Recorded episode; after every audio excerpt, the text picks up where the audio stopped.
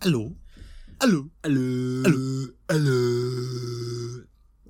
Allô Allô ah, Allô Allô Allô Allô Allô Allô.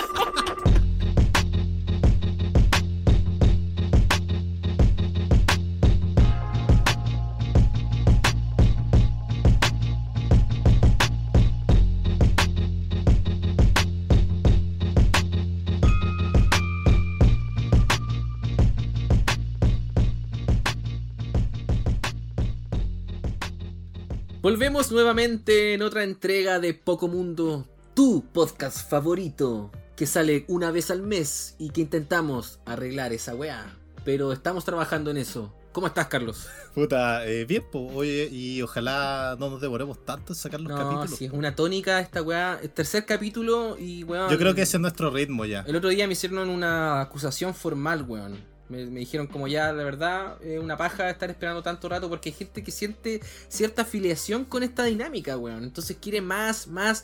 Y como estamos en este sistema culiado donde la gente quiere más, weá, más, weá, y uno no sabe cómo chucha con placer, ¿sabéis qué, weón? En realidad saquemos un capítulo cada dos meses, weón.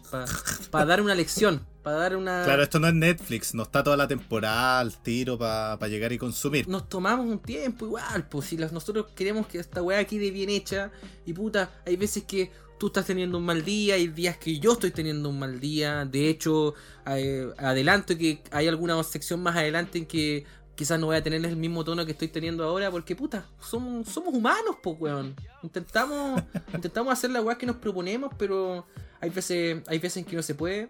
Aunque sí, vamos a hacer lo posible por em, mejorar un poco la, la fluidez con, con la que entregamos lo- los capítulos, pero lo importante es que ahora estamos acá, nos están escuchando, tú nos estás escuchando, y aquí Así que funcionó. Producimos, lo hicimos. ¿Cómo has estado tú, viejo? ¿Cómo has estado en estas últimas semanas, ya sea de contingencia, de encierro? ¿Hay alguna novedad, compadre? ¿Qué... ¿Cómo has estado? Me, me gustaría escuchar. No, yo, yo he estado bacán ahora último, porque a mí lo que me- más me tenía chato ya era la lluvia, la constante lluvia todo el rato, y por lo menos ahora los últimos días he parado, entonces he aprovechado de salir más y, y ha sido mucho más agradable. po. Hay un El- cambio, el- el sí, un cambio de horario de por medio, estamos ya en el horario de verano, entonces se oscurece Sí. harto más tarde, eso se nota y eso tiene un impacto también súper eh, eh, positivo en el día a día también de, de todos. Por lo menos a mí me afecta positivamente, bueno, lo encuentro bacán esto de que se oscurezca más, más tarde. Sí, sentís que hay más días para hacer cosas y, y además tiene que ver con algo bien animal que tiene el ser humano, pues este, el tema de que todavía hay luz y poder moverse y todo. po. Aunque es medio preocupante porque anda harta gente, harta gente en, el centro, en, en la ciudad en general, pues, siento que igual estamos en pandemia, harta gente sin mascarilla. Sí, Así que- han- me han contado eso, que Valdivia se ha relajado mucho con, con este cuento. Sí, está súper relajado. Así que le vamos a hacer un llamado a los valdivianos. Oye, no sean hueones, po, weón. No sean No sean hueones, Si es el weá- llamado. Esta weá sigue. Aquí la weá está lejos de acabarse. Hagámonos toda la idea de que vamos a estar harto rato en esta dinámica. Así que, valdivianos, no sean hueones. ¿Ya? Valdiviano no sea weón. Sí, hagamos ese mensaje súper claro, weón. Claro, que no caiga en este discurso de que ya la pandemia pasó y que ya empieza el verano el 18 y que no va a pasar nada si no se cuidan. Igual es importante todavía seguir usando la mascarilla, lavándose las manos y evitar grandes grupos de personas, ni irse a meter al mall y ese tipo de cosas. Sí, eso, eso es muy cierto. Yo por mi parte, em, quizás como la única novedad que, que- que te puedo comentar es que me uní, po. me uní finalmente al club de los 30 años, de los treintones. Me siento todo un treintón. Claro, pues bueno, 30 años. Sí, Bueno, ahora ya todos, ya todos del grupo de amigos somos treintones, weón. sí, tuve justamente de cumpleaños, en, en ese día lo, tuve un buen día, recibí cariño, recibí distintas llamadas de familiares y de amigos, más no la tuya. Pero, pero bueno, pues bueno, te- te entiendo igual tu, tu dinámica de ejercer tu amistad, culiao. Pero. te lo quería decir, weón. Te lo quería decir mientras estábamos grabando. Lo teníais, teníais guardado. Qué grabadita esta guardado. Ya, qué bueno saberlo, pues weón. Te espero tu llamado entonces para mi cumpleaños. No, no, no, sí, pues sí, te, te- te voy a llamar para tu cumpleaños el 20. el 25. Eh, no, pero al margen de eso, para mí no es mucho cambio porque yo ya tengo alma de viejo.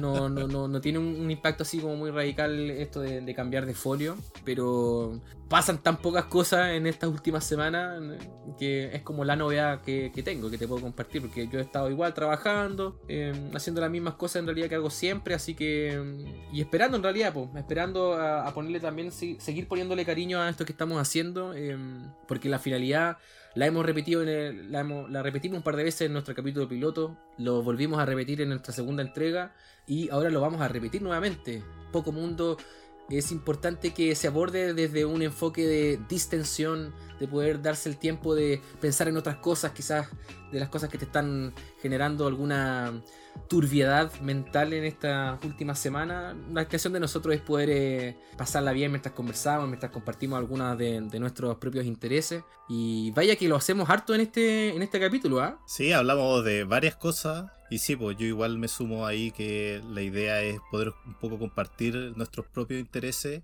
y quizá alguien descubre que le interesan ciertas cosas a través de nosotros. Sí. Eso. No vamos a entrar en mucho más detalle, solo adelantar de que la gracia de este capítulo es de que a pedido de toda la gente que nos comenta hay una doble participación de nuestra red social favorita. Así que se repite nuevamente el plato, todo lo que tiene que ver con la sección de cines y series. Se repite el plato, la sección de videojuegos. No, sí, este capítulo se viene bastante, bastante interesante. Así que démosle comienzo nomás. Démosle rienda suelta a esta nueva entrega de Poquito Mundito. Four of the wealthiest and most powerful people in the world facing Congress today. The CEOs of Amazon, Facebook, Google, and Apple defending their massive tech companies on Capitol Hill. Facebook threatening to block users and publishers in Australia from sharing news on its platform. It's in response to this proposed law. Honda is announcing that for the month of July, it will withhold its advertising on Facebook and Instagram, saying they are, quote, choosing to stand with the people united against hate and racism. Facebook has a much larger effect on our democracy than most of us would have expected. I think both parties are going to recognize that these platforms are very different than they were 10 years ago. Entonces, como lo dijimos al inicio del programa, tenemos doble partida de Reddit en esta entrega. Y ahora lo que vamos a conversar, o sea, queremos abordar un tema en realidad de una manera un poco más amplia, pero nos vamos a agarrar inicialmente de, una, de un documento, en realidad de un link link que se compartió en, en, este portal, que guarda relación con este conglomerado. Ya es un conglomerado a esta altura, ¿o no? Esta plataforma, red social, porque ya es dueña de un montón de guapos, ¿cierto?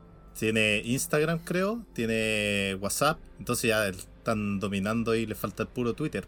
Nuevamente Facebook está bajo el ojo del huracán, es como una forma de decir en realidad, porque pareciera que también a esta altura de la vida de Facebook es como una cuestión ya súper recurrente, por cierto, como de que, se habían vuelto en distintas problemáticas asociadas al, al, funcionamiento de esta, de esta plataforma, de esta red social. Es que el, yo creo que con el tiempo ya que ya Facebook y con lo grande que se ha vuelto, eh, es imposible que no tenga este tipo de controversia, sobre todo cuando te manejan un montón de datos personales. Y siempre ahí hay plata que hacerse, sí creo que la industria de compra y venta de datos de usuarios mm. eh, es una de, de las weas que deja más plata, eh, creo que sobrepasó el petróleo. Podríamos abordar todo lo que tiene que ver con el Big Data también, que es un tema súper interesante de entender y tiene mucho que ver con esto que tú decís, con el tema de, la, de compra y venta de, los datos de, los usuarios, porque es una weá que mueve ahora eh, todo lo que tenga que ver el, el, ambiente también del, consumismo, de la publicidad, de influir en las opiniones de las personas, tanto en la información como lo vamos a ver eh, de lo, de lo que yo te quiero comentar.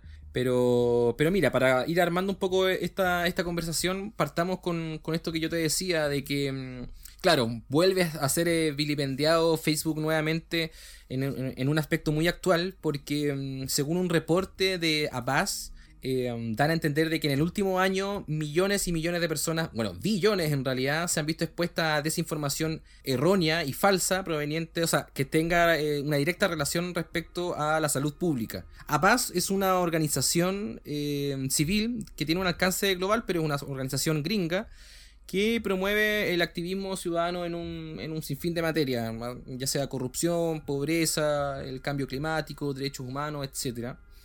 Y lo que dicen en este, eh, este último reporte es justamente esto de que mm, Facebook lo están considerando como una amenaza global respecto a la salud pública de las personas.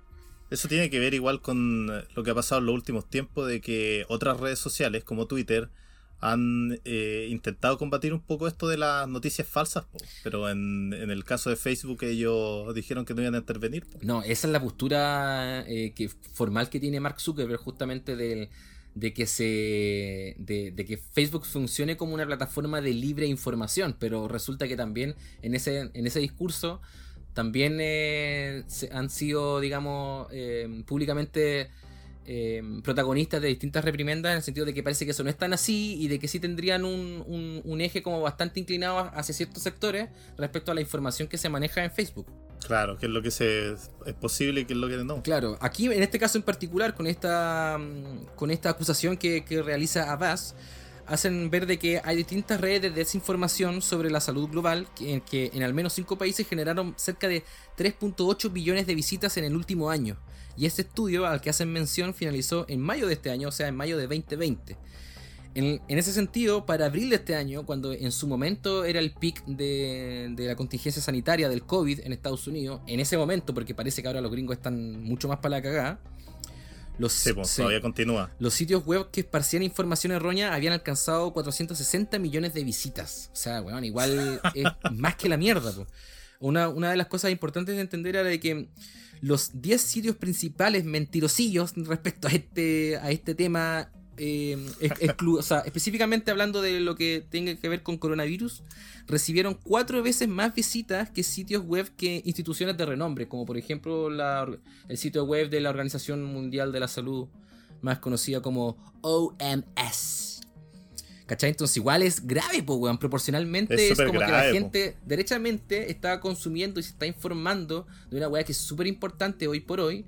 Eh, a través de una plataforma que, que además te, te, Lo primero que te, digamos, te, te comparte es. son sitios que weón, te están informando de manera errónea. Ahora, lo importante de entender con esta noticia es de que esto se sitúa más en un panorama gringo. Porque.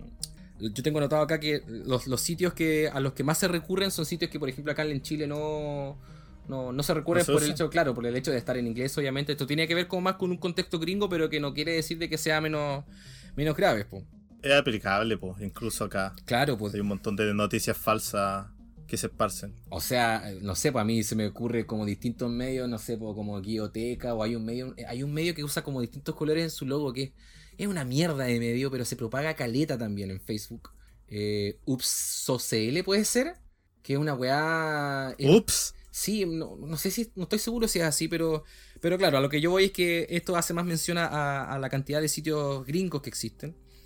Y la acusación de Abbas tiene que ver con el hecho de que aquí se limita Facebook, que los weones lo que hacen es claro, colocan etiquetas de advertencias por el contenido al cual uno está, eh, está a punto de, cierto, de, indagar. Claro, pero eso es por el tema de crudeza de las imágenes, ese tipo de cosas. No, no, pero eh, eh, aparte de eso, sí, sí los buenos ponen etiquetas como de advertencia de respecto a, a, la veracidad o no del contenido al cual se, uno está accediendo. Ah, ya, pero eso lo hacen, según con este estudio, obviamente, lo, lo, que se analizó con los datos que ellos pudieron recabar, eso Facebook lo hace con apenas el 16% de, de, todo este tipo de, de publicaciones. Po, ¿cachai? Entonces, eso es para decir que lo hicieron que están haciendo algo nomás entonces. Po. Claro, pues yo anoté, ponte tú, eh, un par de, de sitios que me, me, dieron risa en realidad, porque como de los que están más eh, visitados según este mismo estudio, uno es eh, Green Med, Med, Info, como de...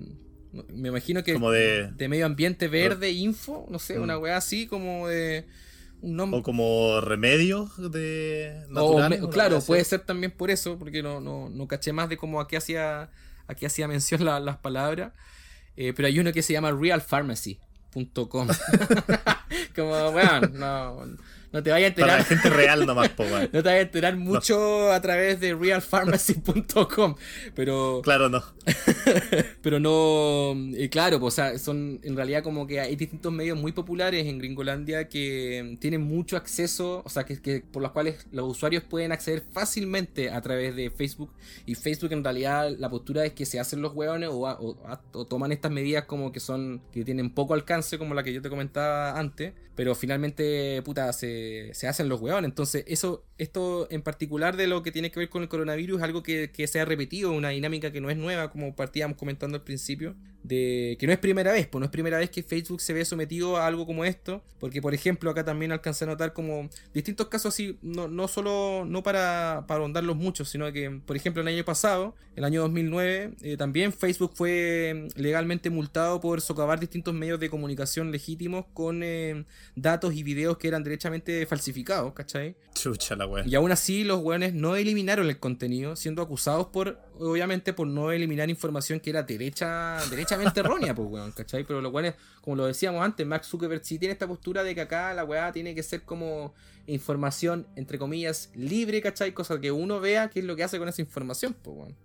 Claro, pero yo creo que ya están en, la, en el punto en donde se tienen que hacer responsables igual si están viendo que hay un efecto claramente negativo en la mayoría de los usuarios. Pues, además que en este tipo de redes sociales esto genera como un cierto efecto de dominó en donde una persona comparte esta información errónea y le llega a toda su lista de, de amistades, pues, bueno. entonces de ahí entre los amigos y se empieza a ramificar y no sabía hasta dónde se detiene. Pues. En especial, weón, en un tema tan delicado como lo que tiene que ver con el COVID, porque ronda una cantidad de desinformación y estamos en una generación, es una opinión personal, que estamos en una generación que de verdad que se queda con lo primero que lee.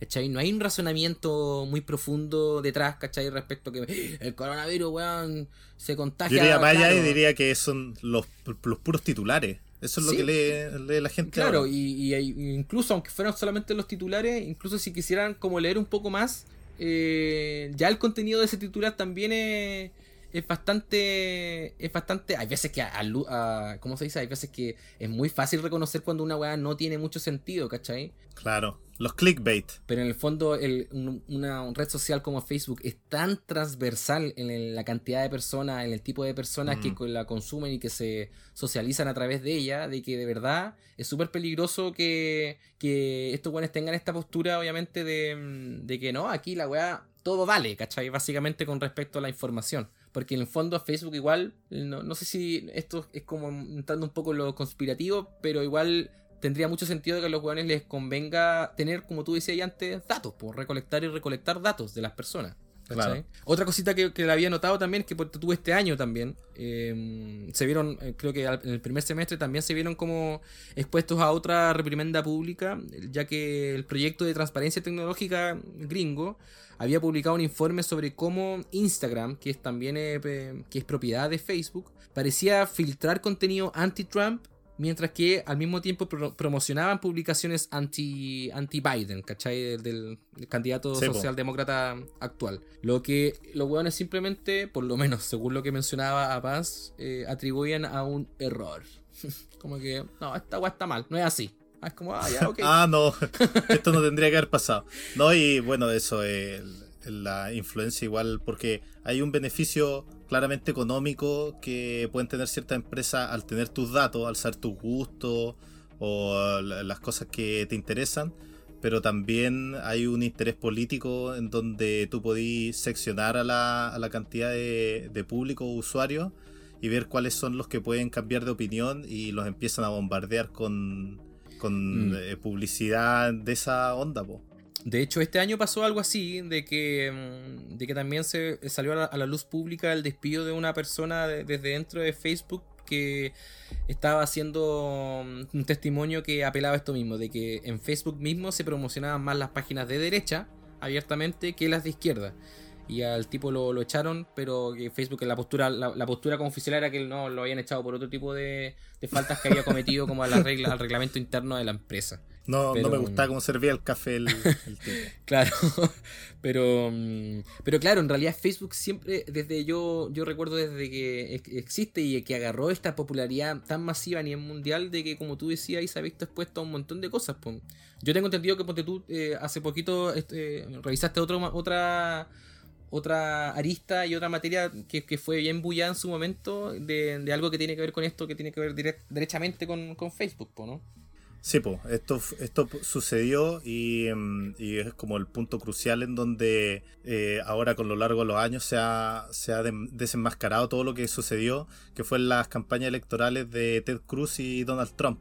Las campañas que eh, la, la- Electorales, el- del electorales, 2016. eh, pero previas a que Trump compitiera con la candidato de izquierda en que a- antes de que compitiera con Hillary Clinton, por cierto, la- la campaña republicana interna. Claro, en esa campaña y además con Hillary Clinton, porque ellos eh, se asociaron con una, una empresa que se llama Cambridge Analytica.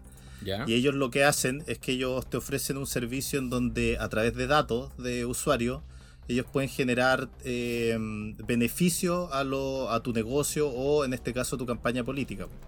Como Y el- la controversia y cómo hace el link con Facebook es que en el año creo 2013 ellos en Cambridge Analytica eh, estaban buscando la mejor forma de poder obtener estos datos. Entonces hablaron con uno de los profesores en Cambridge y él hizo un test de personalidad y ese test de personalidad se aplicó a gente en Facebook. Creo que fueron Ya. 300.000 participantes. Ajá. Eso fue el 2013. Y después de, bueno, pasó muchos muchos años. So- solamente como para entender bien, tú dices que Cambridge Analytica se asoció con eh, una con la facción eh, republicana que manejaba la campaña de Trump. ¿Eso? Sí. Ya, ya, ok. Sí, ellos fueron asesores y trabajaron directamente en la campaña. Ya. Eh, entonces, Es después de que ¿Cómo ellos... legal esa weá? ¿Cómo, ¿Cómo puede ser de que.? O sea, me imagino que sí, po, weón, pero que loco, igual que una empresa que tenga ese tipo de informaciones o que pues, eh, tenga ese nivel de, de alcance de, respecto a estudios que se pueden hacer, puede influenciar tanto en una campaña política, pues, weón. Bueno, aquí igual es súper ilegal lo que hicieron ellos porque, como te estaba comentando, ya hicieron esta, hicieron que la gente conteste estas preguntas, que es como un test de personalidad que hicieron, que desarrolló un profesor. Eh, Esa weá de los psicólogos. Los psicólogos que andan Claro. con esas weas de mentira. los psicólogos y, y toda la, la mentira que los rodea. Entonces, Toda la farsa de la psicología, weón. toda la No farsa, te la nariz gremio, roja, weón. No te metáis con mi gremio. la weón. peluca verde. ya.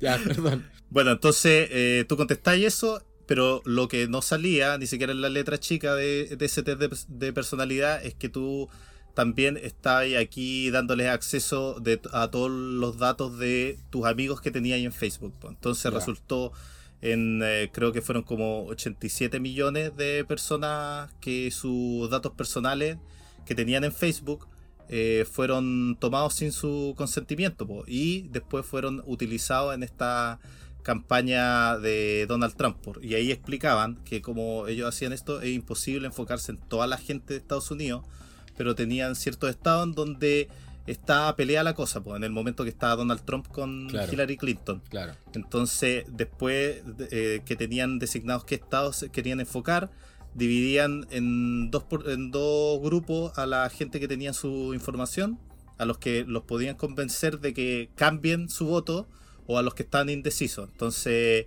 empezaron a bombardearlos con, con publicidad de, de Hillary, Hillary, porque ahí te acordás que hubo un problema que tuvo Hillary con una filtración de unos documentos y todo Sí, eso. al- algo me, me suena, me acuerdo de ese como de ese atado, sí. Ya, el, onda en Cambridge Analytica tenían un, un grupo, un team, haciendo imágenes de así como Hillary con 2X en los ojos, ¿cachai? Weá así, Mm, y bombardeando a esta gente con eso.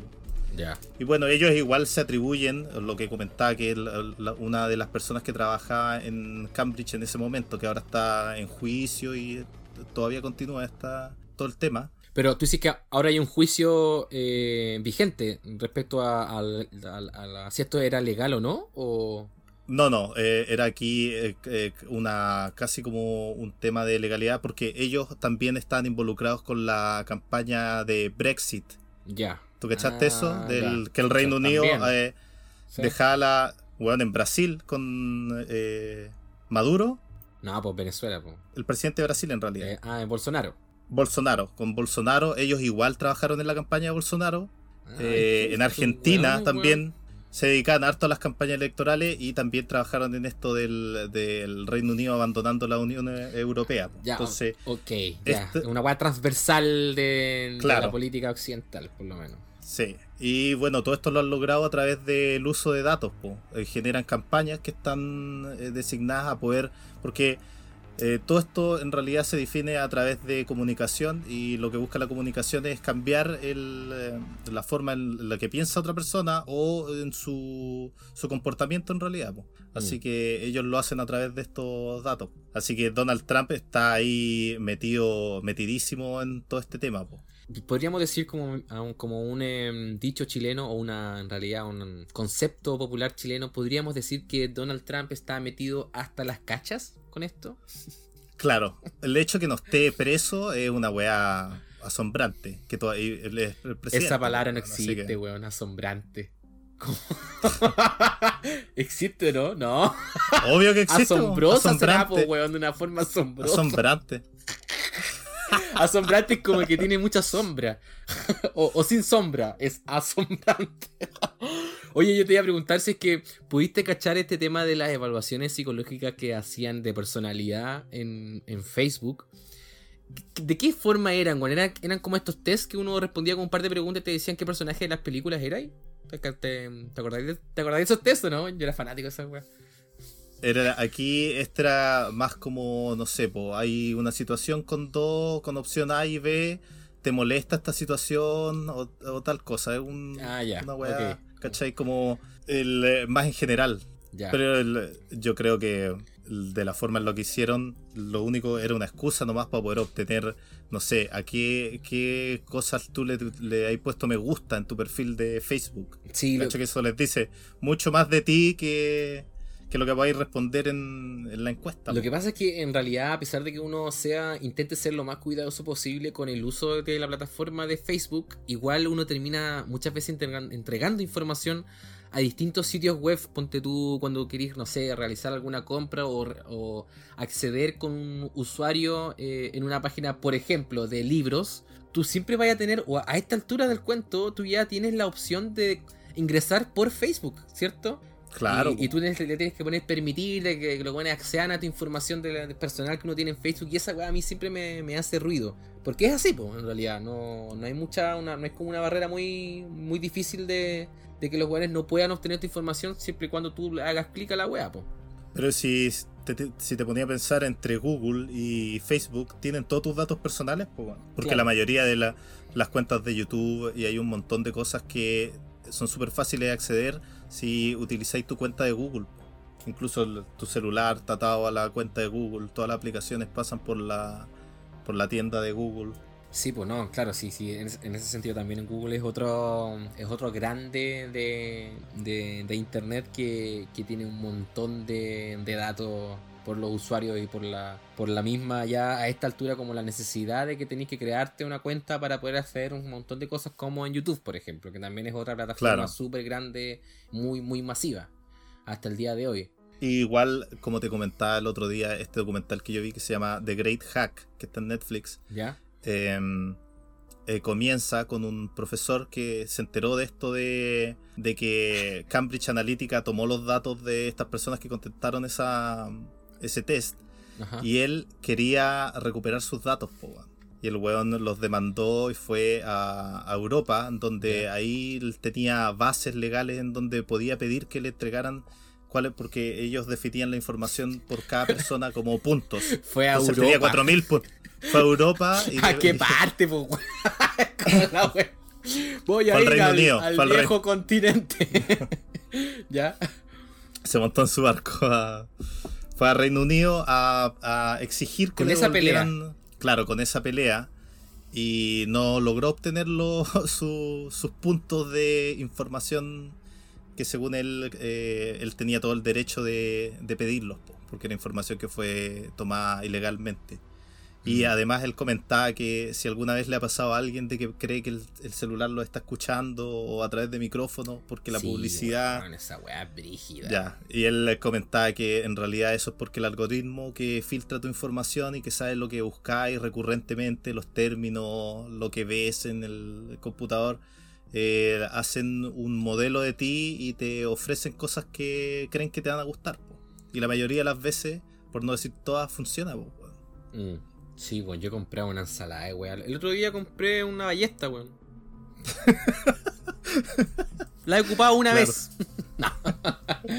Pero es verdad que lo, lo que tú decís, pues, depende mucho también de la, actitud en, lo que respecta exclusivamente al consumismo. eh, eh, de- depende mucho de la actitud que tenga uno ante, ese- tipo de cuestiones, porque está claro de que se maneja mucha información personal eh, que uno no tiene conciencia y, a la que te veis expuesto a justamente a, comprarte weá, a gastar plata en, cuestiones que no necesariamente necesitáis. Y, y esta, esto mismo que yo te menciono es como que, claro, no es nuevo, esta misma actitud no es nueva ahora, la publicidad tiene un montón de... Tiene mucho que decir respecto a, la responsabilización de crear una necesidad de consumo que no es necesidad en realidad, solamente que lo que hace Facebook es que la weá sea como mucho más, mucho más fácil, pues weón, es mucho más Claro, po. como que la weá realmente es, es- en Facebook yo me acuerdo en un punto que no era el no era como hoy de que ahora tú te navegas por Facebook y te encuentras con caleta de publicidad ¿cachai? al principio eso no era así pues weón ¿cachai? Y ahora weón tú navegas en el muro ¿cachai? y sin pedir weón te salen unos, unos unas weá, unas sugerencias de unas empresas, weón, que Sí. ¿de dónde, por loco, cachai? Ahora- Cada dos o tres posts te sale una publicidad diferente, weón.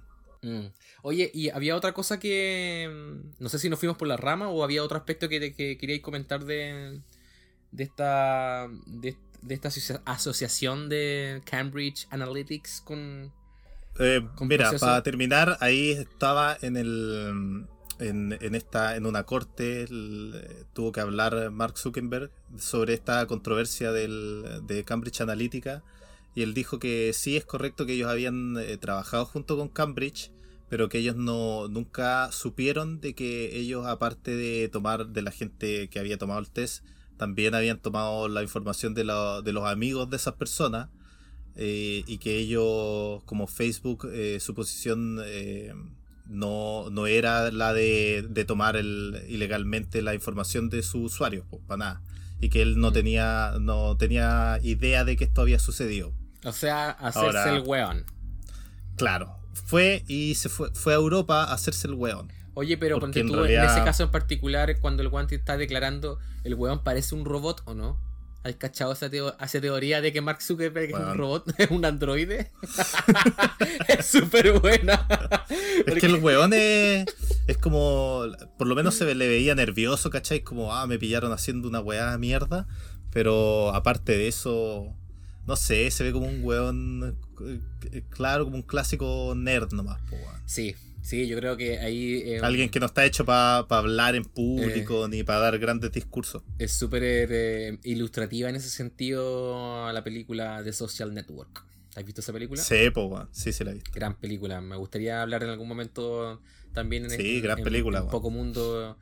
Por lo menos porque, bueno, ahí aborda los inicios de, de la plataforma, pero mm, claro, pues Zuckerberg no es un compadre que se destaque por ser un orador eh, ni, ni por tener una empatía emocional ni social con, la persona con la que se comunica. Pero hay videos así como que dicen, ¿es realmente una persona o un robot? Y hacen unos, mon- hacen unos montajes tan weones. Y, y esos videos están ahí mismo en Facebook, po weón. Entonces, Claro, pues, weón. La gente que cree que la Tierra es plana, la Mm. gente que cree que no es necesario usar mascarilla. Sí, sí, hoy, eh, hoy día justamente vi una noticia de, de- con esa, la gente de las mascarillas, de cómo un weón se había muerto por ir a una fiesta en contra de las mascarillas y se había muerto después de, de coronavirus. A weonao. Pero Ah, en el fondo como la gracia de poder conversar esto es como también de, de darle un poco de realce a, a la necesidad de... Está bien, uno se puede enterar de ciertas cosas a través de las redes sociales, pero lo importante es no quedarse con eso, po, lo importante es hacer el esfuerzo, puta, weón, que no es eh, un gran esfuerzo el que hay que hacer, es que si te enteráis de alguna noticia o te enteráis de alguna cosa que esté ocurriendo, por ejemplo, a través de Facebook, o por ejemplo con este mismo tema que partimos comenzando, de, o sea, conversando de lo que tenga que ver con la contingencia sanitaria, lo bueno sería que uno también recurriera a, ojalá, a la fuente directa de quién está diciendo qué cosa, y al mismo tiempo manejar distintas fuentes relacionadas al tema, porque eso es lo que le hace mucho daño Claro. a, a la conversación, a la escasez de contenido cuando uno se enfrenta a alguna, a algún tipo de discusión. Y redes como Facebook en realidad, weón, depende mucho como uno la- las enfrente, weón. No, y en temas sanitarios, sobre todo, hay que ser bien responsable con lo que compartís y, y qué es lo que decís al respecto. Yo como anécdota, te la comenté el otro día, pero me dio tanta risa, weón. Porque yo me, yo me uní a Facebook como usuario, eh, yo diría que en el tiempo en que aquí se empezó a ser bien popular, el año 2008, sí, o sea, yo lo hice el 2008, aquí la weá pegó harto desde el 2017-2008 hasta ahora. A pesar de que, eh, sí, como que yo hace rato vengo escuchando que Facebook ya murió, Facebook ya murió, y como que la weá no se muere nunca en realidad. Sí podría ser No, de, que, mm, de que quizás ya no hay tanto cabro chico como antes, pero y que nosotros los, los que hemos tenido Facebook desde hace harto rato todavía lo seguimos usando. Pero me dio risa porque sí, pues yo me uní el 2008 y tú eras una de las personas que al principio no estabas ni ahí con la wea, pues. Entonces fue muy chistoso cuando me pillé con este grupo que yo había hecho en Facebook, así como de un grupo para el que el Carlitos Alvear se una y de- se deje de huevear. Así se llamaba el grupo. y muchos compañeros del colegio se unieron así como, sí, vos Carlos. Y todos te hablaban como a ti, pero era obvio que tú no los ibas a ver porque Claro. no estabas en Facebook. Era como, Yo no estaba en Facebook. Sí, pues, weón. y todo así como, ya, pues, Carlos. Y todos parecíamos que te, te- te teníamos, teníamos la imagen de ti como que eras un copuchento culiado. Entonces todos los weones decían, sí, pues, Carlos, ¿cómo te vas a perder las copuchas? Ja, ja, ja, ja. Así como, sí, pues, Carlos, ven, únete, te vas a perder las copuchas, ja, ja, ja. Y otro weón Y yo no estaba ni ahí con la wea. Tú no estabas ni ahí. ¿Tú cómo- ¿Te acordás cuando te hiciste un Facebook con. Yo me vi obligado a hacerme en Facebook porque en la U están compartiendo los profes así como diciendo los trabajos y weas por Facebook, pues weón. Entonces me vi obligado a tener que hacerme el Facebook. Ahí cagaste. Nada- Ahí cagué. nada- ahí nada. Nada que hacer, pues weón. Yo me acuerdo que al Facebook entré principalmente por los jueguitos que habían. Habían jueguitos muy buenos al principio. Y yo los jugaba a través de otras cuentas, de, de otras personas, pero en algún momento como que dije, ya, bueno, voy a tener que hacer mi cuenta para poder yo hacer mis propios récords, pues, weón. Guardar mi puntaje. De los tipos, de los jueguitos. Y así entré, pues, weón, y ahí... Pero, eh, mira, si a la larga, eh, yo, por tú, intento ser lo más responsable posible con esto que yo te decía, de cuando me enfrento con alguna información eh, a través de Facebook, e intento ver si es que la weá es así o no. Por ejemplo, para el caso chileno de nosotros, eh, con todo lo que tiene que ver con el estallido social que, que ocurrió y que está vigente desde octubre, eh, se prestó mucho para eso, pues. Muchos, muchos videos, eh, empezaron a emerger muchos videos de Paco haciendo weas cuando, cuando... Yo no soy un weón que esté ahí como muy pendiente como referencia quizás de otros grupos, pero sí recuerdo distintos casos que eh, estaban involucrados los carabineros, entonces yo para mí era como, eh, era de cierta forma fácil saber cómo decir como, oye, este video que están mostrando ahora no es del estallido, este video lleva dos años, eh, este- Claro. ¿cachai? Esto, esto no fue en Valpo, esto es en Santiago, ¿cachai? Y, y así, pues, porque... eh, mucho weón como que seguía consumiendo nomás muchas personas, oye mira lo que está haciendo este Paco culiado como weón ya si los Pacos son culiados Claro, está el bien video en blanco y negro. Claro. Está en blanco y negro el video. Claro, una wea así como, bueno, evidentemente este video no es de, de- de esto que está pasando ahora. Entonces, la wea es que el- el- el- tiene, tiene mucho que ver como uno enfrenta a las redes sociales, pues, weón. Yo por lo menos pienso que las redes sociales son súper importantes en la medida en que uno les dé la importancia, ¿cachai? Porque no es que sean importantes porque sean importantes, sino porque en realidad uno tiene que saber cómo abordarla y saber hasta dónde llega también el impacto que pueda tener eh, eh, tu, tu relación con la red social en ti mismo, po, weón. porque si la weá, si tú empezás a, formar tus ideas, a formar tus criterios, a formar incluso, weón, más allá para los caros chicos, tus principios y valores a través de lo que consumir una red social, ahí está lo peligroso de la weá. Yo creo que Facebook es súper consciente de eso, po, weón. Que además igual a través de esta red social y lo instantáneo que es la comunicación a través de ella, se ha generado harto esta weá de que mm, la gente realmente cree que la opinión de en el modo y, en el contenido, sea lo que sea, es valiosa e importante, pues weón, y se la quieren hacer saber a los demás. Y yo encuentro que eso em, ha sido un fenómeno igual que se ha dado harto, sobre todo en Twitter, que es súper desagradable, weón. Y más desagradable es- el- funciona también de la misma forma al, al transmitir desinformación. Este, este tema que co- comentamos de este- la gente que piensa que el mundo es plano. eh, Mm. o la, o la- Sí. el mismo tema que ha sido un problema súper grande en Estados Unidos eh, con el tema de las mascarillas, de que la gente no quiere usar mascarillas, que lo, lo llevan a un campo político y están diciendo que ahí le están, lo están privando de libertad. Entonces, este tema de que todas las opiniones son valiosas y... mm, o sea, yo creo que lo que estoy diciendo no, es- no es lo que comparte la mayoría de las personas, pero a mí por lo menos no me gusta, weón. Para nada. Yo siento que es importante dar la opinión y todo, pero eh, hay cierta gente que opina puras weas. Sí, es que, mira, igual tiene mucho que ver con el escenario también civil, social, político en, en, el que uno se encuentra. Porque a mí, ponte tú, personalmente me pasó de que agarré una actividad en Facebook mucho más notoria desde el estallido social. ¿Cachai? Con este afán de querer compartir weá, de compartir eh, de repente mis Claro, mismas sí, opiniones, porque yo era re malo para poner estados míos, ¿cachai? Como escribir ciertas cosas o qué sé yo. Y agarré una weá eh, como una dinámica desde que pasó esto, ¿cachai? Y, y demás. Incluso que creo que conscientemente, dándome cuenta después, caí también en esta weá como de compartir weas que estaban equivocadas, ¿cachai? Y weas así. E intento que no sea así, pues, obviamente. Pero eh, yo creo que eso tiene mucho que ver también con, con, eh, que Facebook también tiene, tiene una, una faceta que es como de mírenme, ¿cachai? De esto es lo que yo digo, esto es lo que yo subo, esto es lo que yo comparto.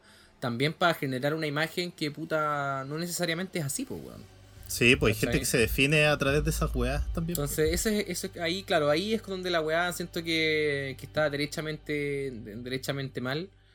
Pero um, lo mismo que yo te decía antes, al mismo tiempo me imagino que los ideólogos detrás de una plataforma como esta tienen esa weá súper clara, po, weón, y saben usarla también a conveniencia de, de Facebook. Y por algo, como yo te decía antes, a pesar de que yo vengo escuchando hace harto rato esto de que Facebook está muriendo y la weá, por algo los compadres llevan, ¿cuántos años son ya? 13, 14, 15 años casi activos, weón, y estando ahí en el top, Claro, en la cima, funciona- en Sí, la cima, pues, weón, totalmente, pues, ¿cachai? No, y en los últimos años también ellos se han ido adaptando y eh, como se ha visto la eh, el incremento Mm. en la popularidad de estos sitios de streaming como es Twitch, Mm. eh, ellos también han implementado ese tipo de cosas eh, y además también han intentado competir de- con YouTube eh, con su sección de videos y cachai y todo eso. Sí.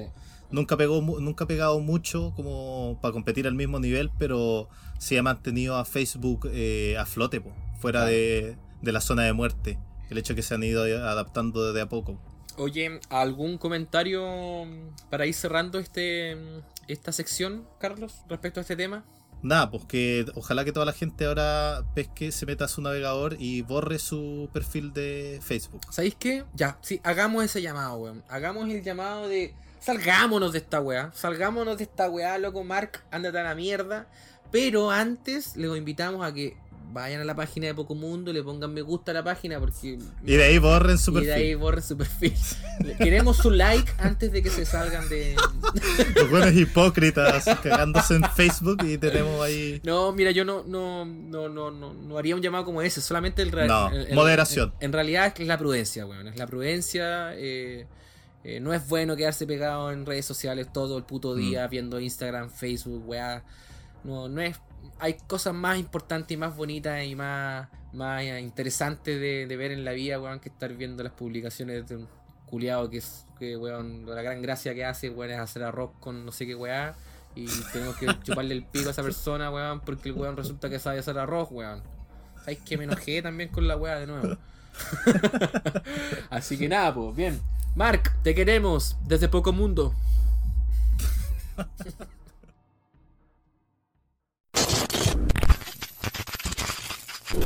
Buonasera.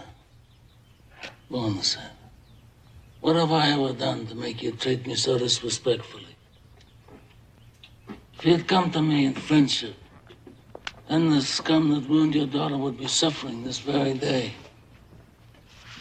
And if by chance an honest man like yourself should make enemies, then he would become my enemies.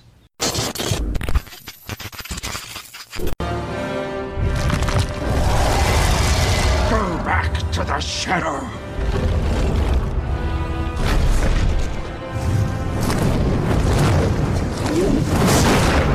You shall not pass!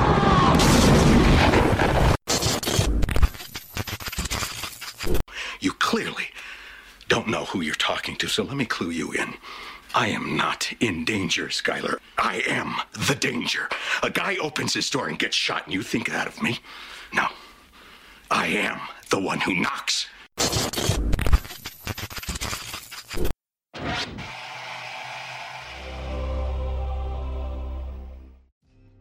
Al fin, Carlos, al fin vamos a conversar un poco acerca de esta serie que, no sé tú viejo, pero a mí me ha volado el cerebro desde el momento que la conocí.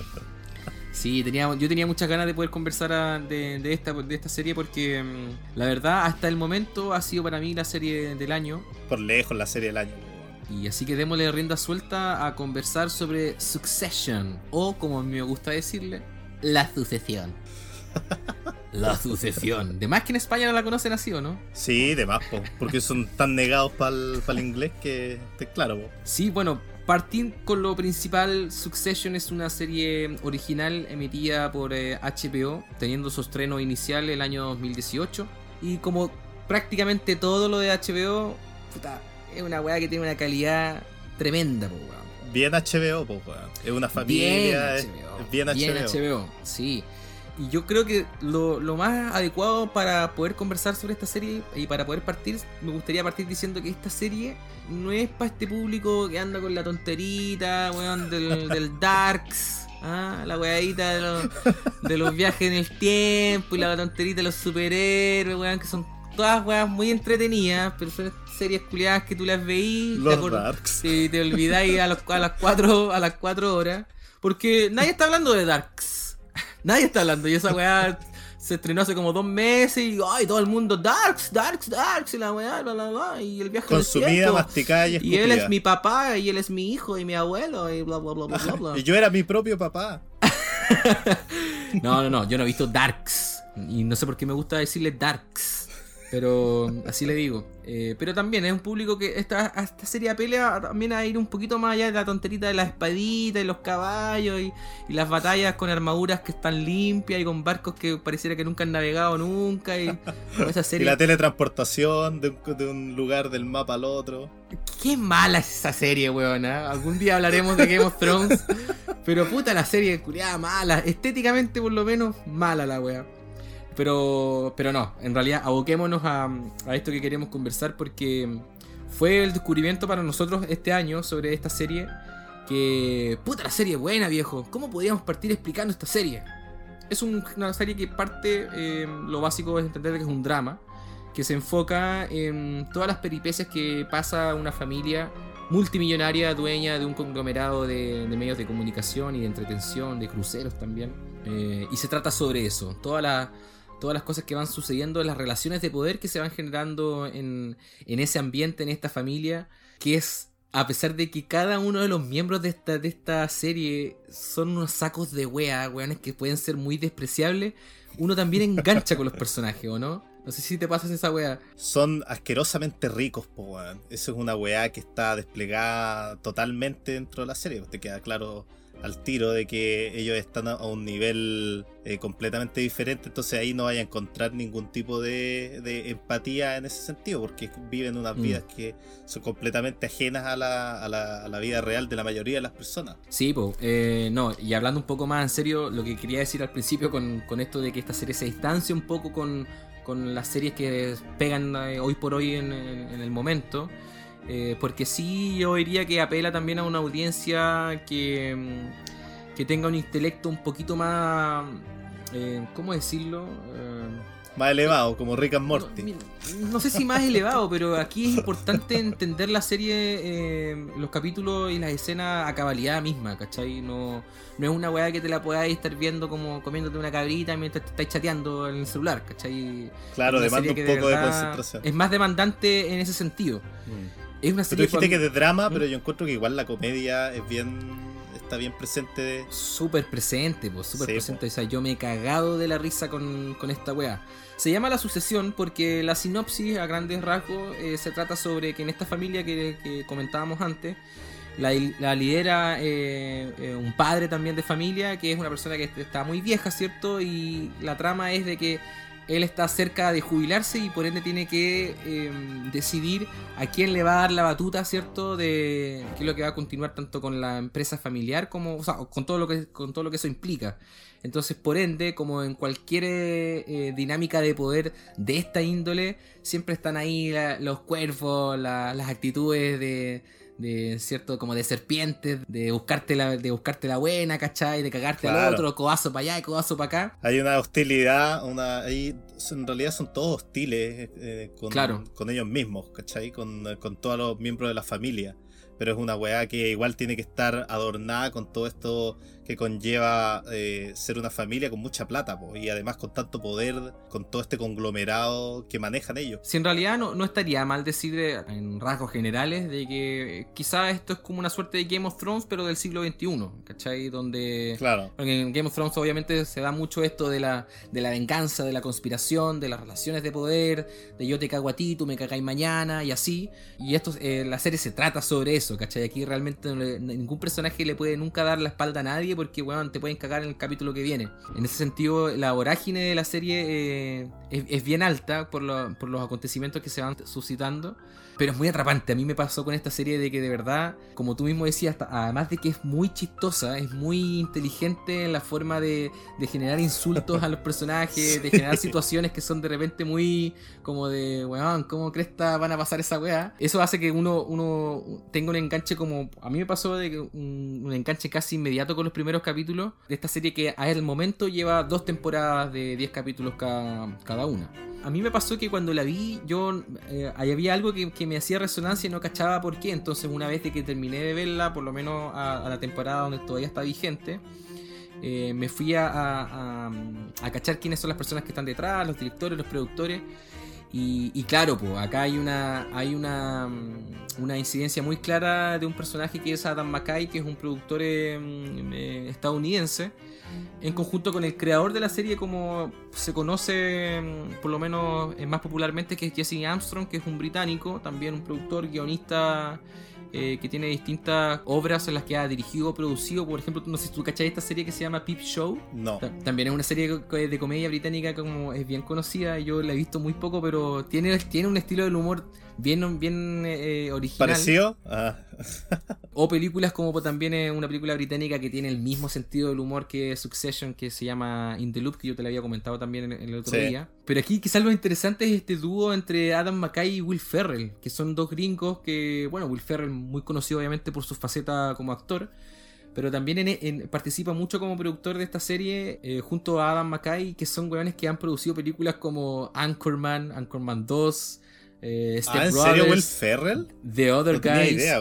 ¿Cachai? Son con películas que no tienen nada que ver quizás como en, en el, en el plano general con Succession, pero en el último tiempo sí Adam McKay ha dirigido y producido dos películas que tienen una derecha, una, una derecha relación con esta serie que estamos hablando, como son The Big Short y Vice. Entonces ahí es muy fácil cuando uno ve esas películas, muy fácil reconocer los mismos... La, la mano. Sí, la misma mano, obviamente, la- las mismas herramientas que, que se utilizan mucho en Succession. Es una serie. Es una serie que, que ocurre, en, eh, como lo decía antes. eh, hay que estar siempre muy pendiente en todas las escenas porque los guiones, o sea, lo- los, diálogos suelen, suelen ser muy rápidos, muy vivaces. Es que son, son muy rápidos para el insulto, po, weón. Lo ti- tienen el insulto en, en la punta de la lengua siempre. Lo que yo comentaba antes, esto de que, mm, de que es muy raro como una familia, como te la, la presentan acá, que responde a un rango socioeconómico que no tiene nada que ver con el de uno, que es una weá, una weá que está así como muy, muy, muy arriba. La forma en que muestran eso en la serie a mí me parece muy original. No se me ocurre un ejemplo como a qué se parece esta serie, ¿cachai? Y eso es algo que viene, eh, eh, se marca mucho en, en las dos temporadas. Yo diría que en la segunda sobre todo, esto de cómo los personajes también hay situaciones en las que ellos mismos se sienten fuera de lugar. Porque claro, pues si eres parte de una elite, eres parte de una burbuja que es muy, eh, es muy específica, obviamente que cuando estás en una situación cualquiera, como por ejemplo uno de los personajes cuando tiene que hacer el curso de management, Ah, sí. eh, sí, pues es como bien fuerte como el weón, claro, le toca socializar con weones que no tienen nada que ver con él. Claro, como con gente común y corriente, nada, nada que ver. Pero a pesar de eso, uno engancha mucho con los distintos personajes de, de esta serie. po. ¿Qué aspecto te gusta a ti de la, de la serie, Carlos, que, por la cual enganchaste harto? El- yo creo que tiene que ver harto con la, la, diferencia que hay entre las interacciones de un personaje con otro y desde ese mismo personaje tiene unas interacciones completamente diferentes con otro. po. Entonces eso produce harto escenas súper divertidas. Hay varios personajes que por sí solos no son muy chistosos, pero cuando entran a interactuar con cierto otro personaje hace que sea mucho más divertido. po. En en realidad no entran en spoiler, pero en Mm. la segunda temporada, Jerry, cuando interactúa con Con Roman. la relación que tiene con Roman, yo encuentro que esa weá es muy chistosa, weón. Y además Claro, te, te sí. presenta igual el, este complejo que tiene el personaje y todo. po. Entonces igual sirve de, un- de cierta forma de desarrollar la historia que tiene este personaje y su relación con la familia también. Sí, sí, yo creo que el, el guion de esta serie es lo que hace que uno enganche con facilidad porque como tú mismo decías, hay personajes que se interactúan de una forma con uno y de otra forma con otro, ¿cachai? Y eso es porque también es algo que se da mucho en las relaciones de poder por eh, muy mundanas que puedan ser, ¿cachai? Con las, tiene que ver con las caretas que tienen también las personas en general, pues, ¿cachai? Y eso es algo, es un, es un recurso bien habitual en esta, en esta serie. Sí, pues yo creo que la- las dinámicas eh, entre los personajes es la, la parte más atractiva que tiene para mí la, la serie, pues, y que, como comentáis tú, está hecho de una forma que igual es bien particular y que yo tampoco te podría decir otra serie en donde suceda de esa forma, además de la, la forma en la que está el, involucrado el humor dentro de la serie. eh, Dentro de todo el drama que ocurre también, igual yo lo encuentro que es súper innovador. weón. Y tiene, tiene harto que ver, eh, tiene como este toque igual de humor eh, europeo, que es bien diferente al, al humor que tienen los, los gringos en general. Sí, y además que, que, bueno, aparte de, de la trama central de la serie, o de incluso de las rivalidades que pudieran existir de- en- entre los diversos personajes, creo que finalmente el punto importante de esta producción tiene que ver con esto mismo que creo que lo comentamos en el capítulo pasado o antepasado, de, de la familia. Finalmente es- esto se Mm. trata sobre una familia. Hay una, hay una cabecilla, hay una cierta cantidad de hermanos, hay aspiraciones distintas, hay intenciones distintas y esa forma de, de- de plasmarlo yo la encuentro muy innovadora y al mismo tiempo es lo que hace que también uno, lo vuelvo a decir, lo, lo he dicho varias veces, pero hace de que uno enganche con facilidad. Creo que el elemento que, que aporta mucho a eso es realmente la performance de todo el elenco no, que... tremendos los Que actores. es, que es tremendo, po. Es tremendo al punto de que por lo menos por la crítica especializada sí se con sí lo realzan alto en el sentido de que las próximas mm, premiaciones de los Emmy, que son los premios más importantes para la televisión, de los siete u ocho personajes clave de la serie, ah, ya hay seis nominados cada uno en sus distintas categorías, entonces, y justamente merecido, porque realmente son, eh, es algo que, que es muy fácil de apreciar. Sí, por el- ¿Cómo se llama? Jesse Cox se llama el, el papá. Brian Cox, el actor. No, él se manda el tremendo Sí. papel. Yo juraba que ese, ese actor era un ogro en realidad en la vida real, pero no, pues, lo veí en las entrevistas y Bueno, es un anciano amor, afable. Nada que ver, tremendo actor, pues, se manda el medio papel. pues, nada que ver. Bueno, y a mí, como yo siempre me fijo también en este punto, eh, creo que un punto alto también de la serie es la, es la música. El compositor que está detrás de acá, mm, de, de esta producción, es Nicholas Brittle, que también es un compositor que poco a poco se ha hecho un paso también en la industria, por lo menos hollywoodense, con estas mismas películas que yo comentaba de Adam McKay, que son The Big Short Device, eh, y también fue nominado por, em, por Moonlight, esta película también Ah, mira. ganadora de algunos premios en, en Oscar. Eh, porque también no es mm, no es tan común encontrar, para mí encontrarse con una con composiciones para una serie originales que sean que sean tan buenas pues, weón, porque en realidad las series son pocas las que tienen un, un soundtrack eh, o un eh, original score en realidad tan completo como, como en esta serie ¿cachai? y eso fue algo que me llamó harto la atención y yo la disfruto caleta igual que con la sección que se viene después, eh, yo voy a disfrutar mucho también poniendo la música de fondo para, para este apartado porque yo me cago escuchando, me la cago escuchando en Spotify y en YouTube, la revisito ta- caleta también porque es un, es un elemento que, eh, que funciona súper bien como complemento tanto para la- la- las escenas eh, que, se, van- que se ejecutan. Para dar el tono igual de la escena. Claro, para dar el tono justamente de... Marca el mm, pie de todo. de la, de la serie en realidad, pues yo, y que el- es un tono que si uno ve el primer y segundo capítulo, uno cacha de que la weá va a ser así y nunca, nunca traiciona por lo menos esa vibra que, que te transmite los primeros capítulos, así que eso también es eh, algo súper bien logrado en la serie, porque algo que ocurre comúnmente con las primeras temporadas es de que no se sabe si la serie va a continuar. Por ende, hay veces en que es fácil notar las diferencias entre una primera y una segunda temporada.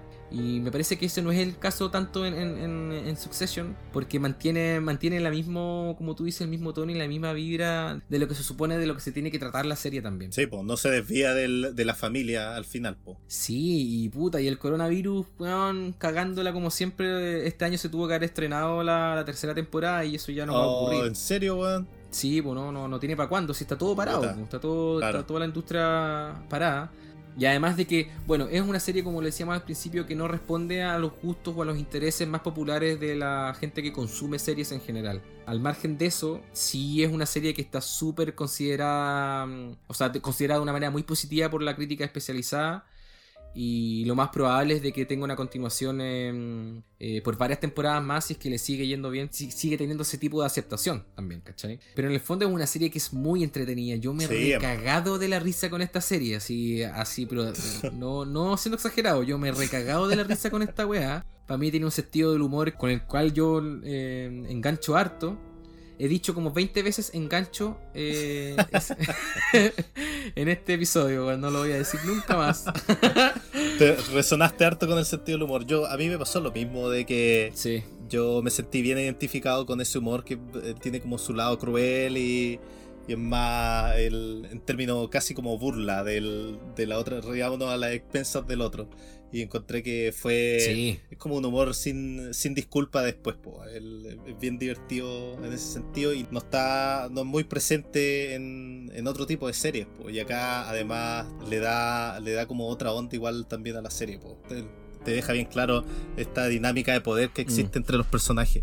sí habría que hacer una advertencia entre comillas y tiene que ver con lo que el comentario que, con el que partí esta sección de que si bien hay una trama principal obviamente hay acontecimientos que marcan distintos momentos de las temporadas eh, no es una serie que abuse del cliffhanger, ¿cachai? De esto de que "Oh, terminó el capítulo, necesito ver el otro, ¿cachai? Porque esa, esa weá a mí me carga. Es cierto que hoy por hoy las series eh, utilizan ese recurso de una manera obscena, weón, Sí. hoy por hoy. Y, y siento que Succession, como la gran mayoría, diría yo, sin contar eh, Game of Thrones, que es una mierda, em, como la gran mayoría de sus producciones no, no caen en eso. Hay capítulos que sí, po, hay obviamente capítulos que, oh, como terminó y la weá, bacán.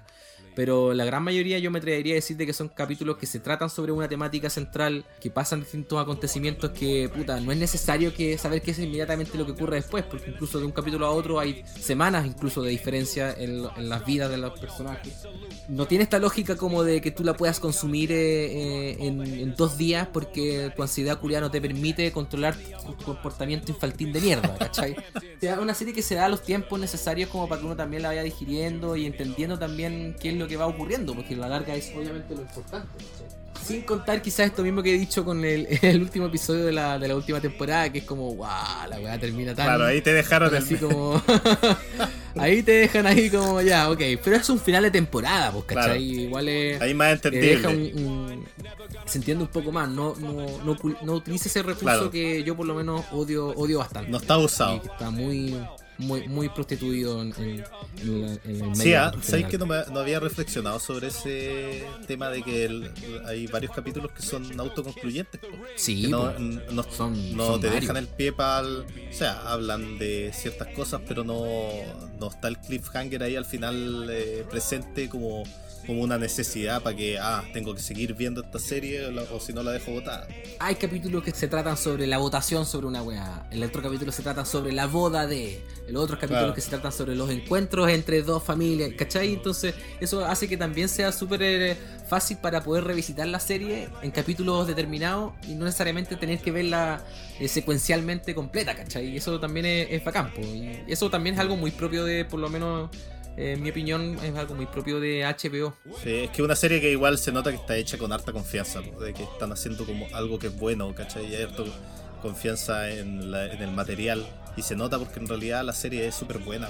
Así que ojalá que este, que este cuento del coronavirus no, no, no merme la producción de esta serie y que se pase luego esta weá para ver eh, cuándo vamos a tener Claro, noticias po, respecto a la tercera temporada. po. Está confirmada, por supuesto, para la cadena, pero yo tengo entendido que todavía no ni siquiera han iniciado la- las grabaciones, ¿cachai? Mm. Entonces falta ese, falta ese aspecto nomás y vamos a estar súper pendientes con, con, esta serie que a mí me gusta mucho, es muy buena para, para reírse, eh, es muy creativa respecto a como hablamos antes claro. de, de, la forma de insultar al otro. Los personajes son súper interesantes. Y, y sí me pasa, no sé si lo, lo comenté, me pasa que en esta producción está muy bien plasmado la riqueza, weón los privilegios, claro. las burbujas, que demás que deben existir de la forma en que la no, serie te lo de muestra. más, de más. ¿Cachai? Y en eso mismo también, también lo encuentro súper original porque mmm, hay situaciones que de verdad uno dice como, pero ¿cómo hacer tan así, po, weón?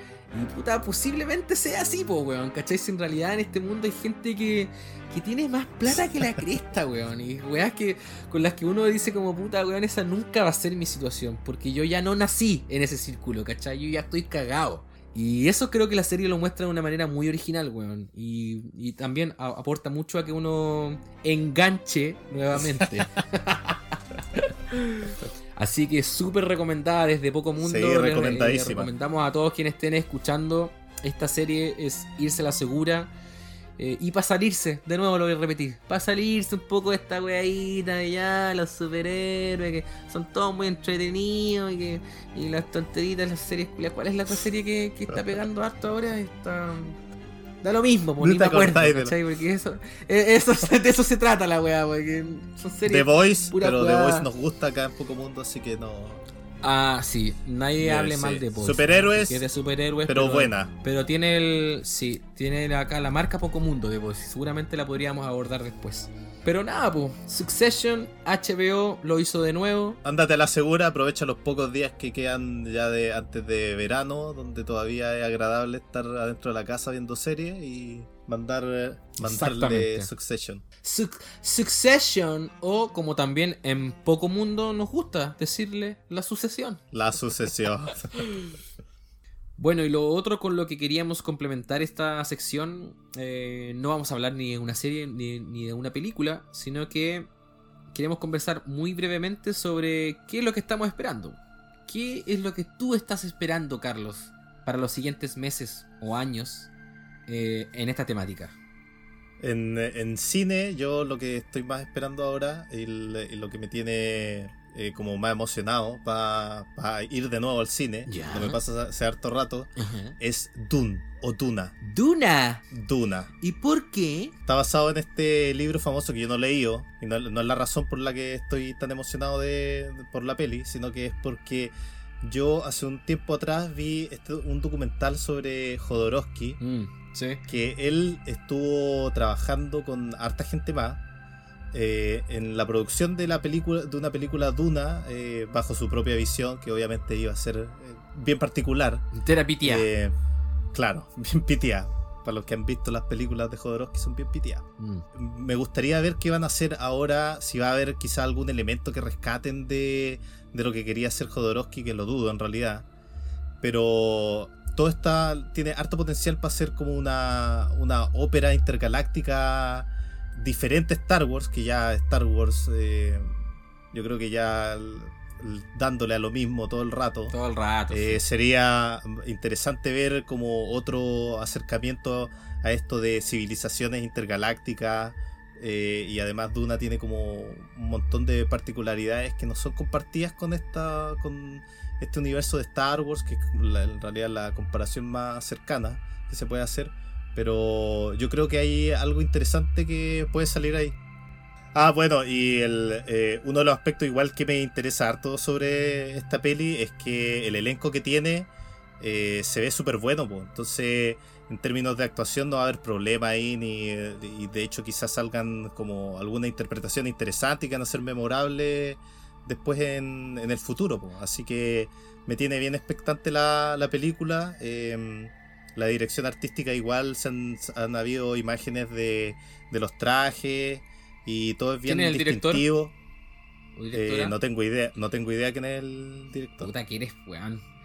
Yo. ¿Por qué, me pre- por qué me preguntáis ese tipo de weas cuando Porque estoy weón, esta película está dirigiendo, este weón, esta película la está dirigiendo Denis Villeneuve, que es el mismo weón de Blade Runner eh, de la última entrega. Que ¿Por qué no, por qué no comentáis tú la wea eso? Eh, ¿Por qué ah, no lo comentáis tú? Porque, porque si tú estás esperando algo, yo pensé que quizás podrías estar esperando el próximo trabajo de ese director, pues weón, ¿cachai? Por eso te pregunto por el director, porque es una weá importante para cualquier, cualquier weá, pues Carlos. Como estáis, en el fondo, como que estás esperando tú como, y sin cachar mucho de lo que estás esperando, pues weón. o sea, lo había leído, pero no me acuerdo La- del nombre. Sí, pues la weón. gracia, la gracia de que la- el weón el- la está dirigiendo un A mí me gustó que... mucho Blade Runner, ¿ah? Para ¿Ah? para empezar.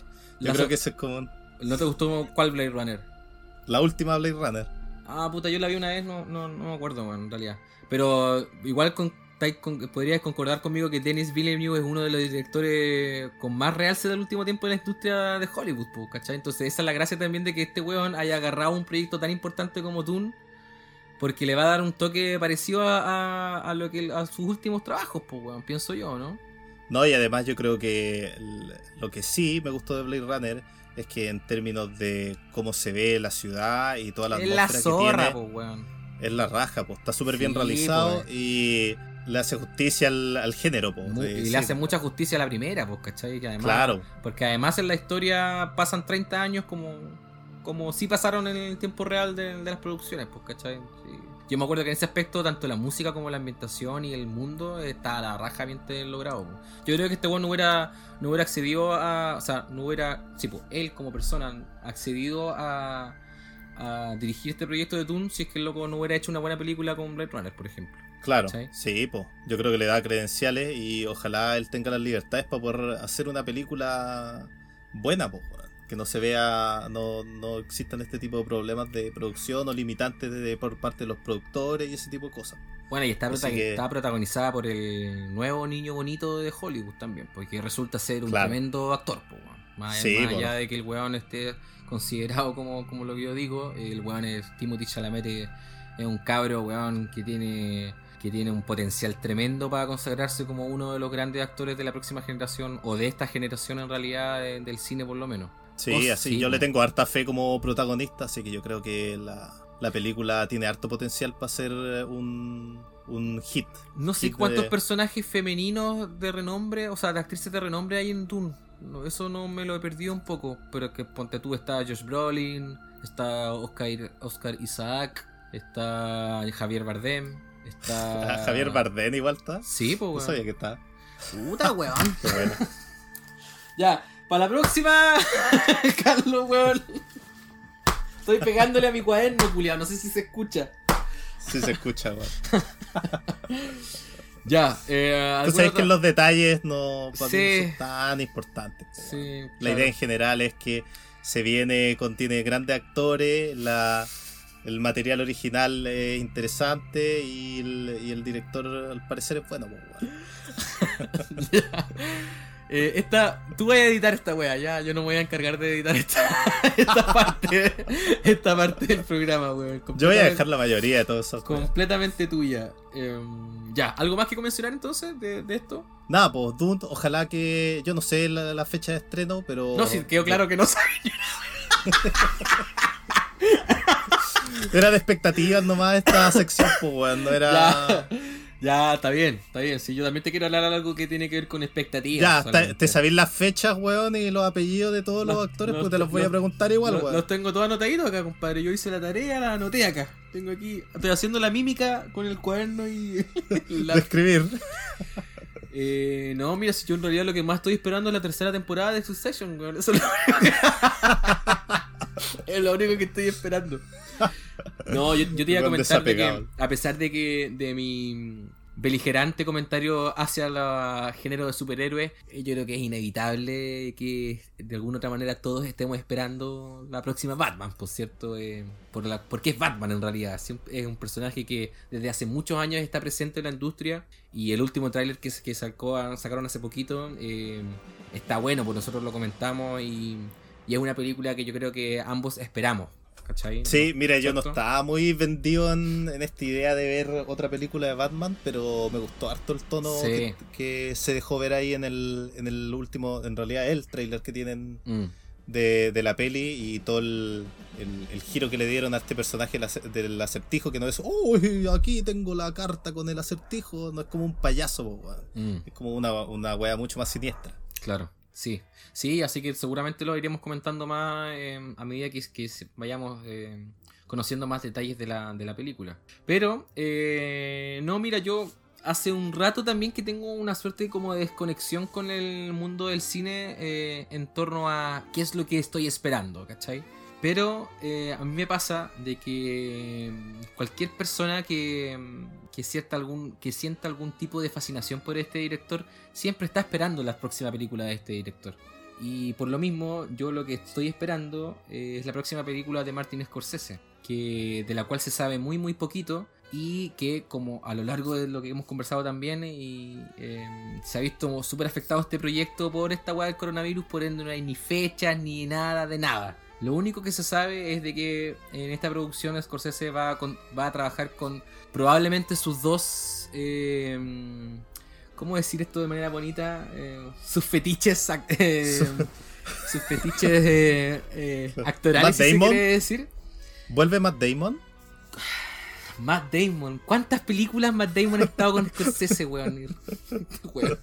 Obviamente que Una. si uno. Una, po, weón, de hecho. Eh, Podría o- ser su obviamente, me estoy, obviamente me estoy refiriendo a Robert De Niro y a DiCaprio. Martin Scorsese los va a juntar a, a- a estos dos actores de, de gran realce en la industria para su nuevo proyecto que en un principio lo iban a empezar a rodar este año, pero que ahora lo patearon ya derechamente para marzo del próximo año. Y es un proyecto del cual se sabe muy muy poquito. Lo- la única información eh, clara es de que van a participar eh, De Niro y DiCaprio en papeles protagónicos. Y es una es un proyecto que aborda una serie de asesinatos que ocurrieron en una población indígena estadounidense a principios del, del siglo pasado, del siglo XX, como alrededor de, lo- de lo- de los años 20 eh, de asesinatos que ocurrieron con esta población por el control también de, de- una zona petrolera. ¿Cachai? Y tiene que ver también eso con, em, con. Parece que con el nacimiento o los primeros años de la FBI como organismo. Ah, mira, no tenía idea de esta película. Sí, ¿eh? pues la película se, va- se llama Killers of the Flower Moon y está basada también en un libro anónimo que se llama así mismo, Los asesinos de la luna de las flores, eh, dos puntos, los crímenes de la nación, Osage y el nacimiento de la FBI. Y ese es el libro del cual se basa Ah. Scorsese para hacer esta, esta próxima producción que mm, está todo el mundo, digamos, y yo incluido, eh, como a la espera en el sentido de que Martin Scorsese es un compadre que no es joven, ¿cachai? Todos tenemos claro No, de que el compadre... eh, incluso se habló mucho de que The Irishman, la película estrenada el año pasado, eh, iba a ser posiblemente su última película.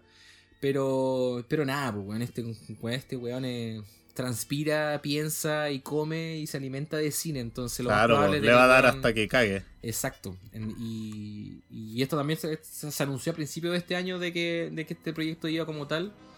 Pero nada, pues estaba parado y, y no tiene para cuándo, obviamente, eh, eh, reanudar o empezar su, su producción como tal. Y, y es la película que yo espero, pero no es, porque en realidad esté muy interesado en el título como tal, sino como lo que yo decía antes. Pues para mí Scorsese siempre es irse a la segura. Son muy pocas las producciones de Scorsese que, no me gustan de Frentón. Pero para mí, yo lo tengo considerado como un director eh, clave en la industria y en mi experiencia con el cine es clave para mí, pues, ¿cachai? Sí, pues tremendo director. Entonces es como la película que, que estoy esperando y voy a tener que esperar más que la chucha, parece. pues. sí, pues. Porque también ocurrió algo parecido con The Irishman. Fue una producción que se demoró harto en, en poder eh, realizarse y se, se empezó a hablar de Irishman años antes de que la weá se empezara a ejecutar como tal. Y para mí no defraudó en ningún caso. po. Es una película que a mí me gusta caleta, la he visto más de una vez y lo voy a seguir viendo también muchas veces. Entonces, para mí eh, tiene el sello, ese es el sello de Scorsese, te vaya a la segura con, una, con algo que te, te va a gustar. Y, y claro, muchas películas de mis favoritas, eh, a las cuales yo fácilmente puedo evocar, son películas de Scorsese. po. Entonces, y más encima tener la gran gracia de juntar a De Niro con DiCaprio. Es, Claro, son-. No solamente son dos buenos importantes para él, sino que son buenos importantes para la industria y de que yo por lo menos tengo la opinión que son grandes, grandes actores, weón, ¿cachai? Sí, po. Entonces va a ser súper interesante ver ese dúo cómo, cómo interactúa. Pero como yo te digo, en realidad no se sabe nada respecto a los personajes. Si ellos van a estar siempre en escena juntos. No, no, no se cacha mucho de, de, de qué se trata. Me imagino que la persona que habrá leído el libro, obviamente, eh, podría tener alguna Tiene una ya idea, claro. una idea preconcebida, pero no es el caso para el resto de nosotros. Así que. Qué bueno que Scorsese va a sacar a De Niro de estas comedias de, de bajo presupuesto y lo va a poner en una película real, po. ¿Cuáles comedias te refieres tú? Pf, De las millones que tiene ahora De Niro, po. Puta, es que yo a De Niro eh, como actor, a, pesar de que a mí me gusta mucho él, no quizás por eso mismo, no lo he seguido mucho en los últimos años eh, con, con este tipo de películas como taquilleras de comedia. ¿no? Ahí estoy perdido. Para mí, El otro de- día sí, la vi en una de una familia de asesinos. Ah, o sea, no. no, asesinos, de. Perdón, de mafia. De una, de una familia como de mafia y los, los trasladan a, a, a Francia. Es una película No, vieja en realidad, pero. A mí la película de comedia que me gusta mucho de Tarantino es eh, La familia de mi novia. Para mí eso es una, una película bien importante incluso en la carrera de De, de Niro, donde el weón despliega toda su faceta... No, pues esa es buena, esa es buena. po. Sí, pues es súper buena. Bueno, esa es una trilogía, parece. Por lo menos a mí me gusta mucho la 1 Sí. y la 2. Pero ya eso, ya, hablar de De Niro. Realidad, fornica. Podríamos, podríamos hacerlo en otra ocasión. Pero nada, pues yo te, te iba a comentar esto porque, como decía, si bien no es un título de por sí muy esperado por mí, en realidad es más por el director y, y por, lo, y, y por el elenco que, que te mencionaba. Así que vamos a tener que esperar, no sé cuánto rato más. Pero esa es la tónica de este año, esperar. claro, esperar.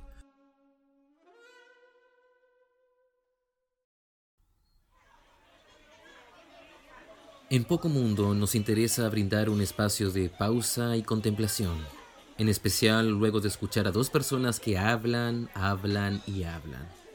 Con ustedes, la Feria Fluvial Valdiviana.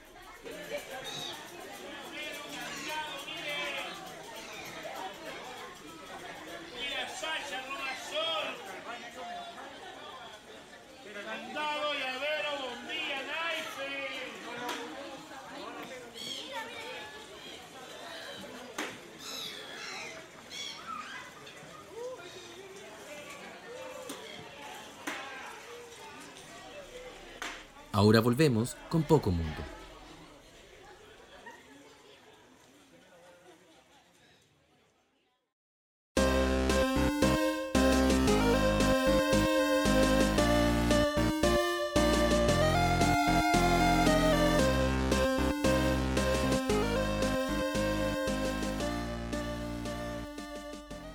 Recibimos muchas llamadas, muchos correos, muchos mensajes internos pidiendo que vuelva la que pareciera ser la sección favorita de la gente. Y parece que también es la mía, la sección favorita. Así que luego de su ausencia en el capítulo pasado, en el episodio pasado, en la entrega pasada, da lo mismo, capítulo, episodio, son weas en las que me fijo yo nomás, weón, ¿cierto? Como que... no- sí, weón. y es una wea que todavía al parecer tenía en el subconsciente que Pero- te molesta, weón. No me gusta el episodio, pero bueno, da lo mismo. No, pero lo importante es que retorna a este programa a la sección de videojuegos. Porque sí, nuestra amistad también se ha alimentado mucho de, nuestras experiencias que hemos tenido con innumerables entregas de esta industria. Y hoy día queremos conversar sobre mm, una experiencia que me tocó repetirme a mí eh, hace muy poco. Que tiene que ver con el juego indie que se llama Undertale. ¿Cómo sería Undertale en español? Nunca se tradujo formalmente. Sí, yo igual estaba pensando en eso ahora. ¿Cierto? Es como el, el cuento el cuento de abajo, pero eso suena como... El cuento de abajo. no, bueno, en realidad en los videojuegos es muy raro que haya una traducción del, del nombre propio. Sí, porque ahí tendréis que entrar a como... Nadie dice la leyenda del Zelda o Sí, pues. El brujo. Nombre nativo. la busque la casa salvaje. No, pues bueno, no funciona bien. Como les decía en esta parte, quiero conversarles de, mm, de Undertale porque es un jueguito, la verdad, puta, a mí me gusta caleta. Lo, he disfrutado mucho, a pesar de que lo he jugado solamente eh, dos veces por completo. Es un jueguito que ya tiene un, rincón eh, reservado en mi, en mi corazón videojueguístico de la historia del mundo mundial. Eso, lo, eso es lo que, como lo podría, lo podría resumir. ¿Tú has tenido la posibilidad de poder jugar este juego alguna vez? Pero tú cachai obviamente de, de lo- de lo que te estoy hablando. po. No, yo he visto el juego varias veces, pero no nunca lo he jugado. Creo que cuando recién salió jugué como media hora, pero después no lo, no lo terminé. No, no, no enganchaste con, con la historia de abajo, con el cuento de abajo. No, es que cuando lo jugué ahí no sabía en realidad de qué era el juego, po. no cachaba bien de todo lo que conlleva el juego, entonces fue como mm, pixeles y no sé, no me gustó el combate, pero ahí no tenía idea de, de todo lo que tiene el juego. po. Tenías menos mundo del que tienes hoy, en el definitiva, Claro. ¿cierto? Sí, no, no aprecié el, no aprecié los primeros y eso que la empezada del juego igual es súper buena. po. Sí, pues mira, partamos por lo básico del juego. Este es uno, un, un videojuego, como dije anteriormente, también eh, que responde más a, ¿cómo decirlo?, al ambiente indie, ¿cierto?, de los videojuegos, en el sentido de que es una, no hay una grande empresa desarrolladora detrás, sino más bien Claro. prácticamente una pura persona, eh, que es en este caso Toby Fox, que es un, es un weón que tiene la edad de nosotros, weón. Es un weón que Oye, tiene eso- 28 años. Esa weá es súper loca cuando yo me enteré que él hizo todo, weón. Desde el diseño de personaje, guion, la, compuso la música. Sí, No, prácticamente, loco, weón. prácticamente el solo. eh, es un juego que se estrenó el año 2015, inicialmente para computador únicamente, pero que mm, ya está eh, prácticamente en todas las plataformas, menos en la consola Xbox. Si bien está disponible para Microsoft, no, no está disponible para la consola Xbox como tal. Pero sí está disponible en el PlayStation y en la Nintendo Switch, que fue también Oh. una de sus últimas eh, incorporaciones. Otro punto menos para Xbox, ¿ah? Sí, Que no tenga pa- el Undertale. para variar. Eh, y, bueno, es un, eh, responde más a un género de RPG, de role playing game, ¿cierto? ¿Cómo podrías tú decirle a una persona que por primera vez se enfrenta al, al concepto de RPG? ¿Cómo lo explicarías tú en pocas palabras? que tú asumes el rol de un personaje ficticio y eh, dentro de la perspectiva de ese personaje tú te embarcas en, en la aventura. Y la, la característica principal de los RPG es que tú tienes diferentes formas en las que puede eh, afectar el crecimiento de tu personaje dentro de la historia. pues, Además de que la historia es uno de los puntos focales de, de los RPG. Sí, y es el caso también con, Undertale. Eh, es un juego que se denomina como obviamente como un RPG también com- como puzzle también, porque es, es parte de la dinámica que con la que uno interactúa en el juego para ir eh, poder ir avanzando en los escenarios. Y está en 2D también, eh, en el sentido como es un juego que no tiene una tridimensionalidad como la mayoría de los juegos eh, hoy por hoy, de, la- de las últimas generaciones. Y gráficamente hablando llama la atención eh, inmediatamente porque es un juego que está en 16 bits. O sea, uno lo asocia al tiro a las consolas de los años 90 como fueron la, la Super Nintendo. Entonces, eh, si, si bien está en 16 bits, eh, realmente la, todo lo que tenga que ver con los diseños de los ambientes, la forma de que, en que se van dando las relaciones entre los distintos personajes con los que uno interactúa, hacen, hacen de que sea una experiencia muy envolvente eh, jugar y tener la experiencia de jugar este, este juego, valga la redundancia. Sí, pues tiene harto igual, harto carisma el juego. A pesar de que sea 16 bits, eh, se nota que hay harto, hubo harto cariño detrás de para montar todo el, juego. Como decís tú, los escenarios tienen hartos detalles, incluso los personajes también. A pesar de que está como en este estilo de como juego de Super Nintendo, que yo creo que en realidad lo escogió Toby Fox porque es mucho más fácil poder eh, hacer todo el juego él sin, la, Claro. sin necesidad de ayuda externa eh, de esa forma. Sí. Sí, en ese sentido es como que a simple vista uno puede decir de que es un juego retro. Por esto mismo Claro. de que. Por esto mismo de que a uno le evoca, eso es cierto, la, la sensación de estar jugando una cuestión de que no fue hecha en el año 2015. Pero es una cuestión, como tú dices, que responde más bien a las necesidades técnicas del desarrollador que. Que- pero yo creo que igual te- hay, hay un aspecto de, de romántico, por así decirlo, de, también de rescatar Sí. este, que nosotros habíamos conversado antes, de mm, el hecho de que existan la- las posibilidades hoy por hoy de hacer una, una historia, de crear una historia, de crear un juego que se vea eh, con las capacidades de hoy, porque se vea en 3D obviamente, en 4K y con gráficas que son impresionantes, eso no quiere decir de que no se puedan seguir haciendo juegos con gráfica eh, entre comillas, peores, porque en realidad no, no, no- tiene que ver mucho con, con, lo, con lo mejor o Claro, lo peor. más. Ahora ya más como un género artístico y una, una decisión basada en eso también. Sí, pues en ese sentido es, es la, es la raja, porque no sé si podríamos decir que Undertale fue el que también impulsó un poco eh, a que volvamos eh, a, a mirar los juegos también desde atrás. Y hay otros juegos también en que desde un tiempo a esta parte ya han empezado con esto de, de claro, de retomar la, la, la estética de antes porque igual se pueden lograr las mismas cosas que con los juegos de hoy. Esa, la, esa también es una es algo bastante, bastante cierto. De todos los juegos que yo he jugado desde el 2010 en adelante, que, que tengan que ver con una, una gráfica como de 16 bits, no les, no les resta para nada respecto a la calidad de, de las entregas. Es solamente Claro. una, una decisión también que, que hay de por medio y que es súper súper válida. Sí, y, el- y hubo una ola de juegos en 16 bits. Más como tiene que ver igual harto con, con lo mismo que pasa en el mundo de la moda, que es como tendencia, que empiezan a pegar y la única diferencia es que en el mundo de los videojuegos estas tendencias tienden a durar más porque el periodo de- para desarrollar un videojuego es más largo. Pegó harto y todavía, po. sigue súper fuerte la onda de los 16 bits y, y le da la posibilidad a estos, a estos eh, diseñadores y creadores de videojuegos indie, que son grupos más pequeños, que tienen mucha menos plata para poder hacer sus videojuegos, Mm. poder realizarlo y gracias a Steam, que es una plataforma súper amplia con un montón de usuarios, eh, puede pasar lo que le pasó a Toby Fox con Undertale, porque se viraliza y, y se transforma en un éxito. Sí, mira, y solamente voy a mencionar de, ah, para que no se me olvide para después, que como también es es un juego que se, se sitúa dentro de la industria como un juego indie, eh, como la gran mayoría de los juegos indies no son de larga duración. En el caso de Undertale, si uno se aboca solamente a la historia, eh, es un juego que te va a durar entre 6 horas, 6 horas y media.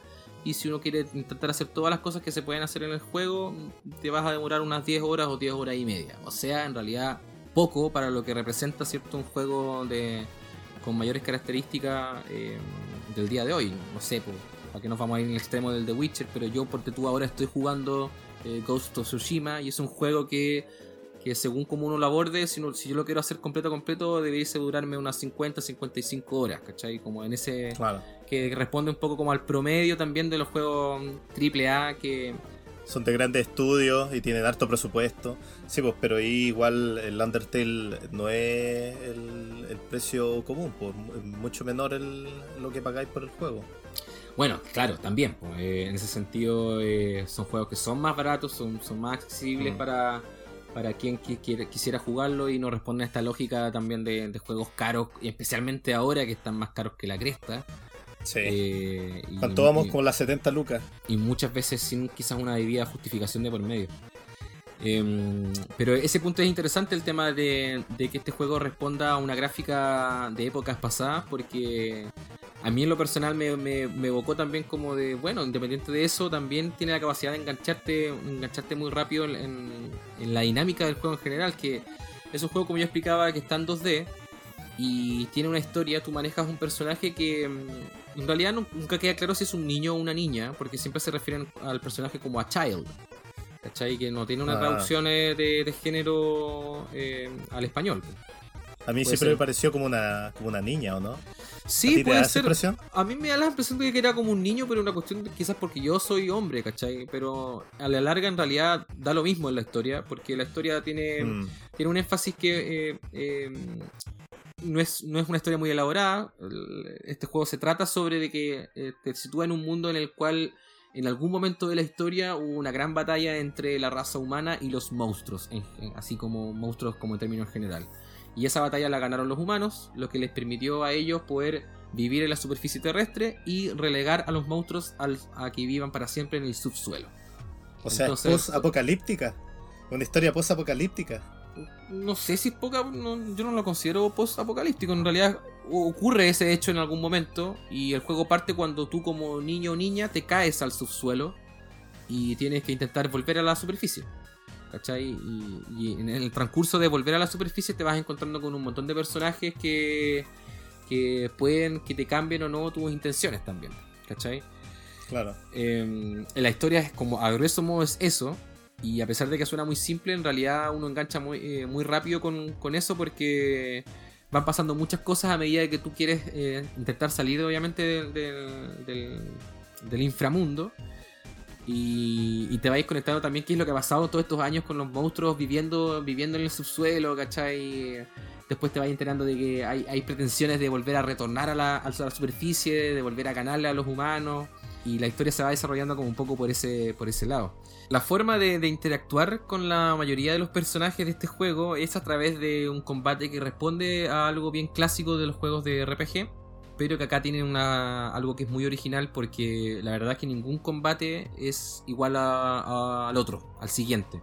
Son siempre distintos, además de que uno puede interactuar eh, con, con, la persona con la cual estáis combatiendo, o sea, con el personaje, lo puedes dialogar, puedes eh, eh, hacer acciones también eh, que puedan complacer o no al, al personaje con el cual estáis enfrentando, puedes perdonarlo, puedes huir, o puedes derechamente pelear que, es siempre como tratar de esquivar los ataques que son siempre distintos. Sería como muy complicado explicarlos porque en realidad hay que verlos nomás. Vamos a intentar dejar eh, algún videíto, un tráiler de este juego como para que se hagan una idea. Lo importante era, eh, era como decir de que el sistema de combate es súper entretenido. Eh, porque, por esto mismo, porque nunca hay uno que sea igual, que sea igual al otro, ¿cachai? Yo me imagino que igual requiere harta habilidad, sobre todo tú tenés que como manualmente esquivar los ataques me imagino que cuando estáis cerca al final del juego se debe poner bien intensa la weá de esquivar todos los sí. ataques que te tiran. Po. En ese sentido hay que tener harta habilidad con el... Bueno, yo lo he jugado con el con joystick en realidad. Para justamente para poder esquivar. Pero no es complicado. No es un juego que, que sea como difícil de, de superar mm. en ese sentido con, con, con, la barrera de la dificultad. Bueno, igual el, igual el juego, eh, una de las gracias que tiene es que tú es una opción po, el, el, hecho de combatir porque igual tú puedes pasar todo el juego sin necesidad de matar a nadie po, o podés sí, pasarte todo el juego matando a todo el mundo. Bueno eh, aquí es como muy presente esto de que uno se, se, hace su propio camino en relación a cómo enfrentas los escenarios y cómo enfrentas las situaciones. Ese es como un mensaje también bien clave del, del juego porque mm, como tú bien decías yo tú podrías jugar desde el inicio matando todo lo que con lo que te enfrentáis hasta el final o bien eh, podrías hacerlo de otra manera a través de las interacciones que yo te comentaba antes con los personajes y que en mi, en mi perspectiva por lo menos hace que el juego sea mucho más entrañable y mucho más entretenido, ¿cachai? Porque claro. te salís con cada historia, es pa, eh, tiene un sentido también de, del humor del juego como bastante particular, entonces es eh, fácil de enganchar con eso también. Eh, yo te iba a comentar también, ponte tú, de la música, que la música de este juego también es, una weá clave. A mí todo el soundtrack de, de Undertale es algo que yo revisito cada cierto tiempo también se tiene ganado fácil ahí un podio importante dentro de mi dentro de mis músicas videojueguísticas de la historia. Sí, no, a mí igual me gusta harto y eso que yo ni siquiera he jugado el juego y yo encuentro que el soundtrack de ese juego es súper bueno. Sí, pues porque en realidad el creador eh, de este juego, Toby Fox, en realidad él es primero un eh, compositor para luego ser eh, un desarrollador de este videojuego, ¿cachai? Él como videojuego. Ah, no sabía eso. ¿eh? Sí, pues él propiamente tiene este puro videojuego más el Delta Run, que es un capítulo de que sacó después. Eh, con estas mismas gráficas parecidas, pero que no responden necesariamente al mismo, al mismo mundo de Undertale. Pero él ha participado en otros videojuegos indies también como compositor, ¿cachai? Como en 4 o 5 más. Ah, qué buena. Entonces a, a, hace un poco de sentido porque la verdad la, la música es como sí. viene es bien llamativa, por lo menos para mí, de este videojuego. Y bah, yo enganché al tiro con, como, con la música en, en, en, ese sentido. Voy a disfrutar caleta poniendo la música de, de fondo a este, a este apartado, en esta sección. Y, y, y, en realidad, claro, es eso. El, este juego, en realidad, como es muy cortito, es fácil de, de disfrutarlo. No, no, no, se te hace latero en ningún momento. Te lo podéis pasar en un fin de semana cagado la risa.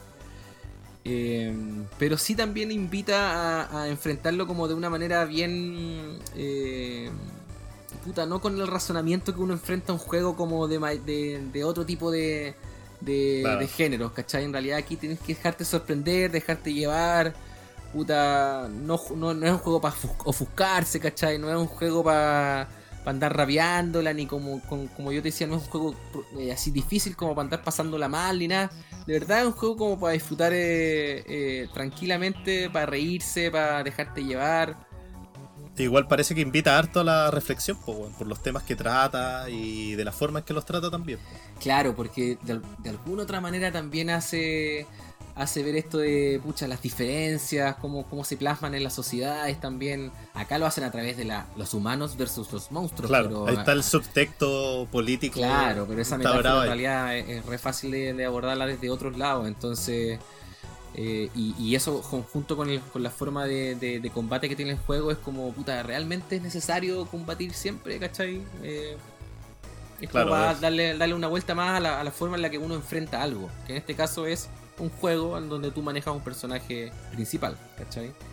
Y bueno, este juego salió en su momento y tuvo una muy buena recepción de tanto de la, de la prensa especializada como de, lo, de todas las personas que jugamos en su momento. Eh, en el punto en que en menos de cuánto fue esto que lo tenía anotado acá, en- de pocos meses, en, como en la plataforma de Steam que tú mencionabas ya antes, logró más de 530.000 compras, ¿cachai? Qué cuático, va. obviamente no es poco para hacer, para hacer un juego indie. Y ya en menos de 6 meses eh, del su- desde su lanzamiento ya había superado el millón de copias vendidas, ¿cachai? Eh, digitales, porque no salió al tiro en físico en, Sí, en lo- en la, en la plataforma. Pero es harto, po, es harto, po. tuvo harto apoyo en ese sentido, harto soporte. Mm. Eh, y ahí caché de que en los Games Awards de ese año, el año 2015, adivina el juego que le ganó en la categoría de juego indie, ¿Qué juego le ganó, weón? el Rocket League. Bueno, ahí te podéis dar cuenta que todo este tipo de premiaciones son nada más que publicidad para las grandes Sí. empresas, po. Sí, po, sí, pues No hay, no hay mucho ahí amor al, al, al oficio de la creación de videojuegos. Y sin desmerecer tampoco al Rocket League, que es un No, juego para nada, po, no, para nada. Un eh, juego entretenido, Sí. multiplayer, ¿cachai? Pero... vigente hasta el día de hoy también. Sí, pues vigente hasta el día de hoy, pero eh, no es lo mismo.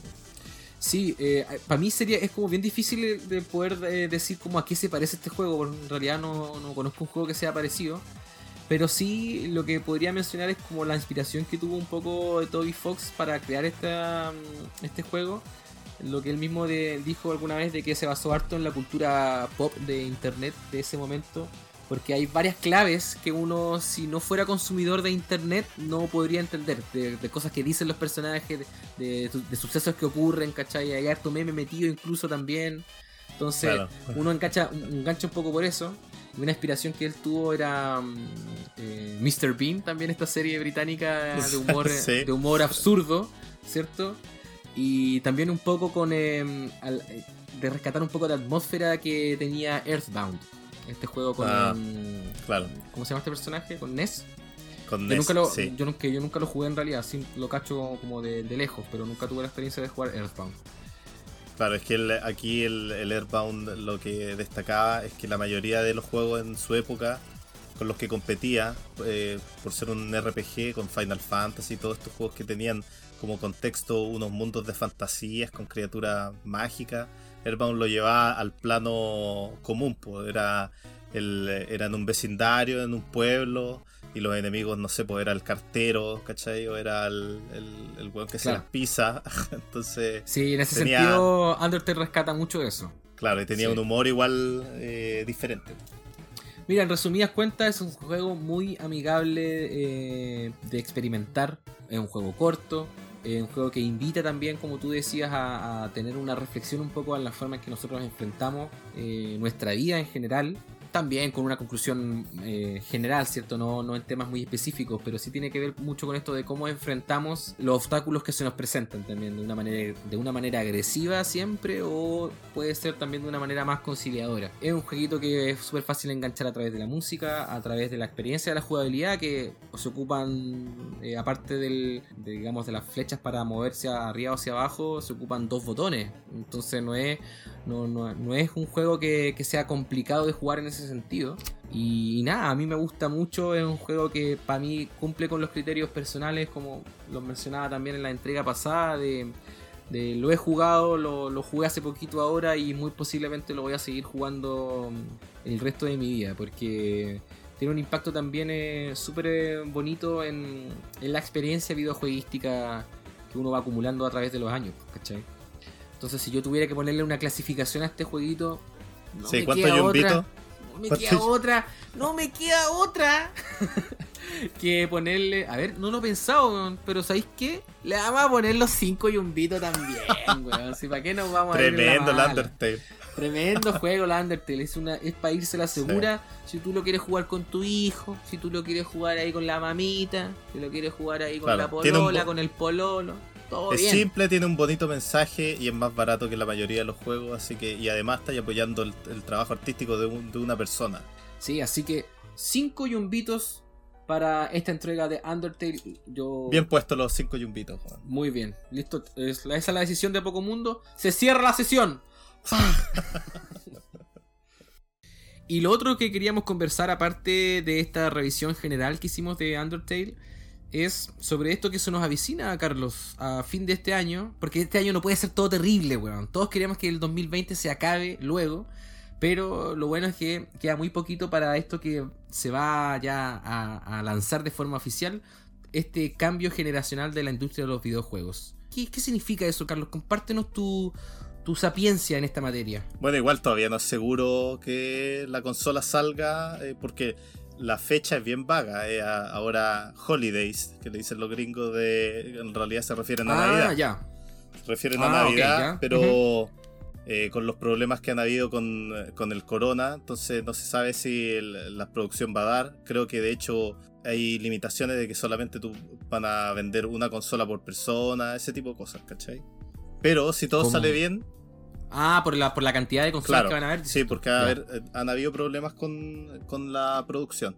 Así que, y además creo que tienen ya las reservas eh, un poco agotadas. Entonces han, han tenido problemas en la logística detrás de, de sacar la, la nueva consola. Pero, Mm. em, Nueva consola, ¿de quién estamos hablando? bueno, ahí cuando el- estaba hablando de eso, eh, yo me refiero a Sony, pero en realidad estas cosas son, van en paralelo porque Sony y Microsoft, como compiten entre ellas, eh, las fechas siempre son las mismas. El- si Sony saca su consola ahora en Navidad, eh, Microsoft va, va a hacer lo mismo. Así que el- debería ser en paralelo porque los otros lanzamientos de consola han sido así también. Han sido bien parecidos. Claro. El Sí. último cambio generacional que nosotros tuvimos fue el 2013, el 15 de, no- de noviembre del 2013, que fue la fecha de lanzamiento de la PlayStation 4. Que esos son 7 años atrás. Siete años, pues, weón. Escaleta es de tiempo. mucho tiempo. Mucho, tiempo. Mucho tiempo. Sí. Y el- eso te deja el tiro claro el tipo de tecnología que con la que todavía jugamos la mayoría en, en las casas, pues tecnología súper antigua, Claro. súper vieja y también súper limitante Sí. para la gente que crea videojuegos. Por eso todavía tenemos pantallas de espera y ese tipo de cosas. Sí, yo el año 2013 dijiste, yo creo que me compré la Play 4 el 2016 me suena, que la tengo desde, el- desde el 2016, Oye, igual. antes de que saliera la Pro.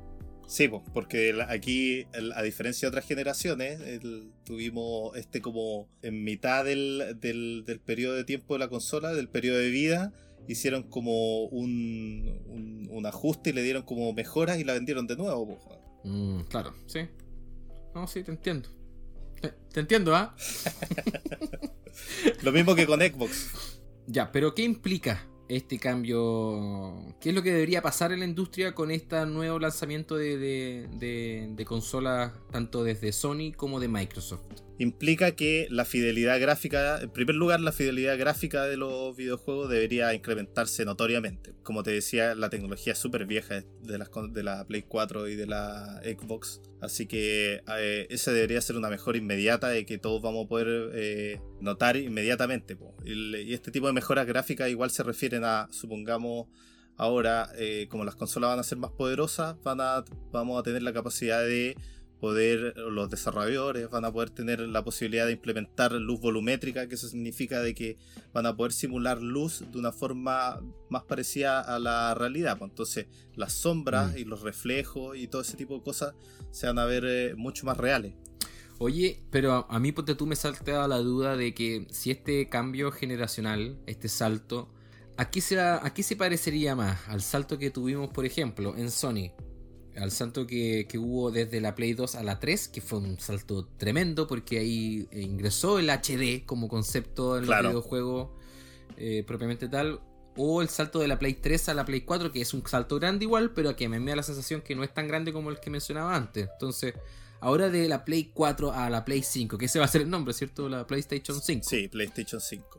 ¿Qué implica? eh, ¿Va a ser. eh, así, un salto así de grande, porque de verdad que yo lo comentaba en el capítulo piloto, y me pasa ahora también que estoy jugando con, eh, creo que lo mencionaba antes, eh, Ghost of Tsushima, que encuentro que la weá se ve la raja, weón. No sé cómo más se puede haber un salto grande en respecto a la gráfica, por ejemplo. Lo que en términos de gráfica es que supongamos las texturas que componen eh, un, un paisaje o, o elementos más pequeños, supongamos como el pasto o un árbol, van a tener mucha mejor fidelidad. O sea, van a, ver, van a poder utilizar eh, tipo de texturas que se utilizan en, en Hollywood, ¿cachai? En cine, que hay, Mm. hay tipo de, de como mapeo que tú podías hacer de objetos reales y podéis traspasar ese mapeo al- a los engines que usan para crear los videojuegos y los van a poder utilizar dentro de, de los juegos. pues. Entonces, en ese sentido, el, el nivel gráfico que se va a alcanzar va a ser eh, mucho mayor.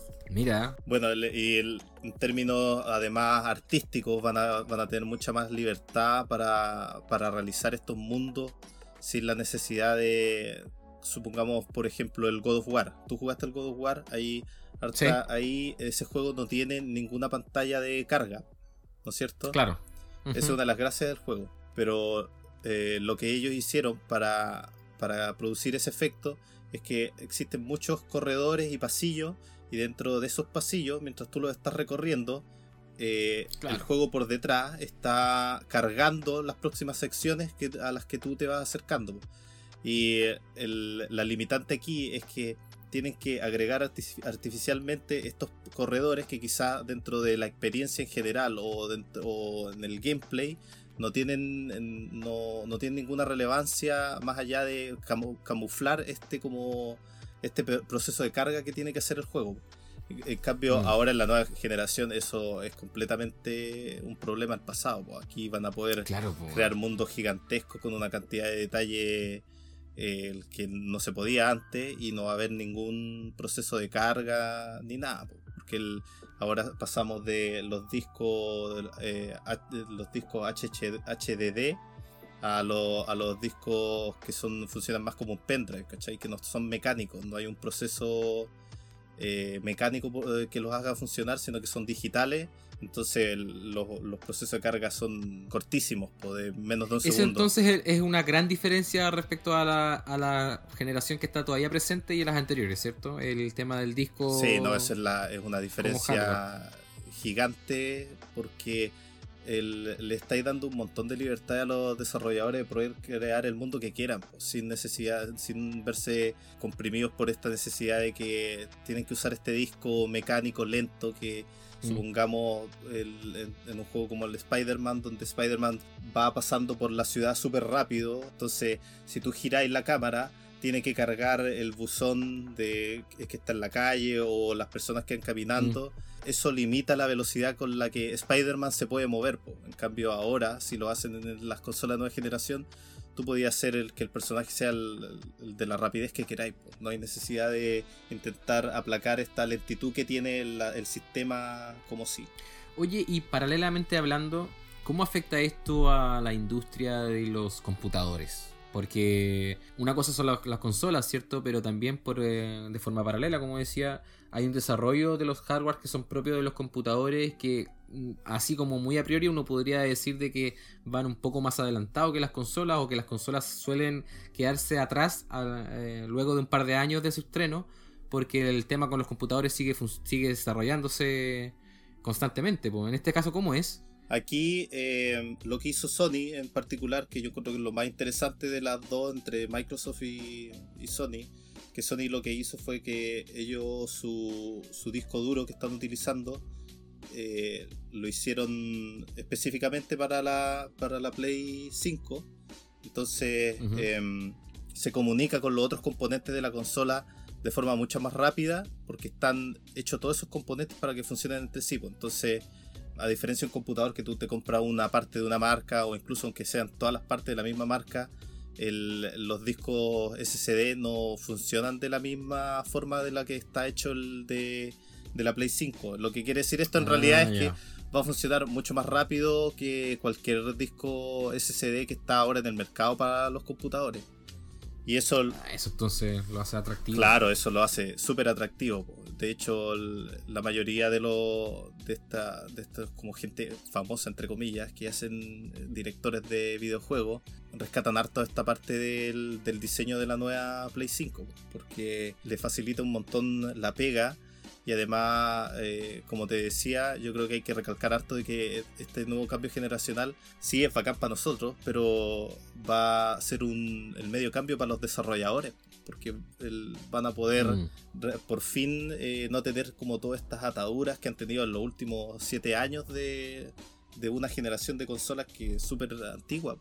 Te quería comentar con esto mismo que tú estabas mencionando ahora de que, claro, va a ser mucho más atractivo para los desarrolladores poder eh, trabajar en esta plataforma, pero ¿qué significa eso para el consumidor, para nosotros? Esto, ahora, eh, a esta altura del año, ¿se sabe algo respecto al costo de, de las consolas, de lo que, de- tanto de Microsoft como de la Play? No, ¿O- de hecho la gente está igual súper expe- expectante y eh, es bien raro igual porque queda súper poco el año y todavía no han dicho nada del precio. Normalmente nosotros teníamos los precios de las nuevas consolas en, en la E3, po, y eso es Sí, hartos meses atrás ya, po.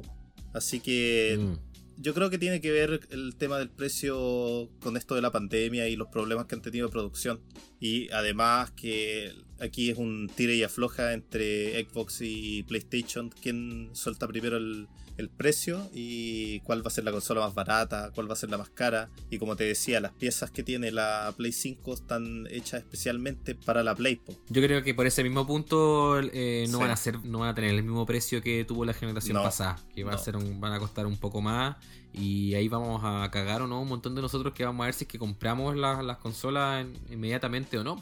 Claro, y el, bueno, uno de los puntos buenos igual ahora es que hay retrocompatibilidad, entonces si tú tenés tu juego, vaya a poder meterlo en la nueva consola y te va a funcionar, pues y varias En el caso del de Sony, ¿Cómo? en el caso de Microsoft, lo- en el caso de Sony, pero en Microsoft es lo mismo, en Xbox. Sí, de hecho, el, eh, una de las críticas que se le hace a Xbox, y, o puede ser una crítica o, o en términos negativos, o puede ser algo positivo, dependiendo cómo lo mirís, que ellos Bueno, su, enfoque eh, lo están haciendo en que el, aquí el cambio generacional lo quieren hacer más suave. po. Quieren que haya juegos para la Xbox de esta generación y para la nueva, que pueda correr en las dos, ¿cachai? Entonces no están eh, aprovechando el máximo potencial de la consola, pero sí, po, lo- va a haber retrocompatibilidad también en, la, en las consolas de, de Microsoft. Que ya, que bacán eso, eso es un punto importante igual porque a esta altura es como relevante saber de que toda la plata que uno ha gastado en estos años la vas a poder seguir ocupando eh, en las próximas consolas. Pues, Claro. La plata tener que comprarse los juegos de nuevo, no, no. No, y es súper eso, No. ese entre la Play 2 y la Play 3, esa weá fue súper obtusa, po. En especialmente porque en esta industria eh, no es una industria barata, no es para nada, po, en ningún caso. Entonces cuesta, eh, duele el bolsillo cuando uno invierte en este tipo de... Y de hecho yo creo que nos estamos acercando a un punto en que la industria, yo creo que va a haber un pronto un, colapso igual dentro de, del- de la gente que trabaja en esto porque el costo de los videojuegos se ha ido incrementando en los últimos años de una manera súper grande y los precios igual no pueden subir tanto. por, por lo mismo la mayoría de los desarrolladores han buscado formas alternativas de, de generar más dinero a través del, de sus videojuegos. Hay un ejemplo súper burdo de eso con, con Electronic Arts, que ellos tienen un juego que es de MMA. ¿Ya? Y cuando estáis como en la parte de los comerciales eh, de la weá, ellos te tiran comerciales reales. Hoy día, Ah, ¿en hoy día vi en Reddit la gente súper enojada, así un montón de, de comentarios enojados sobre el tema porque el juego cuesta 60 dólares y, y estáis jugando y, en- y mientras estáis jugando te sale un comercial en la pantalla de... Y, y más encima era un, comerci- No, qué asco. era un comercial de The Voice. No, qué asco esa weá, weón. Qué mal, toda esa empresa culiada, weón. Bueno, esa, empresa ha salido varias veces la peor empresa de América y no solamente dentro de como en categoría de videojuegos, sino que de, de todas las de todas las empresas de Estados Unidos. Así de mal esa empresa. Electronic Arts. Sí. Mm, Pero- Ya bueno, entonces hay, hay que estar expectantes, digamos, con, con qué es lo que se va sabiendo eh, respecto a la próxima generación. Pero estamos, ya queda muy poco. eh. De aquí a cuatro meses, obviamente, vamos a estar en un, en un escenario bien, bien distinto que al de ahora. Claro, vamos a tener el precio, vamos a, a saber los detalles en, en general de, eh, no sé, pues temas de suscripciones, ¿cachai? Como puede ser el PlayStation Plus en nuestro caso que tenemos PlayStation, o Gold Pass en, en Xbox, que eh, entre paréntesis, lo mejor de la Xbox es el, ese sistema que tienen ellos, que tú pagáis mensualmente y tenéis un catálogo, eh, imagínate Netflix, pero de videojuegos. Entonces tú te podéis bajar esos juegos, jugarlos y después te bajáis otro que te, te de una selección de como, no sé, por 100 juegos. Y tienen algunos que son estrenos, sus juegos de que generan ellos. Claro. Supongamos el Halo. El nuevo Halo va a estar en Game Pass y tú te lo vas a poder bajar al tiro y. El Halo, ¿ya? Claro, y jugarlo al tiro. El Halo, que esto es lo que te comentaba igual del- de los presupuestos de los videojuegos.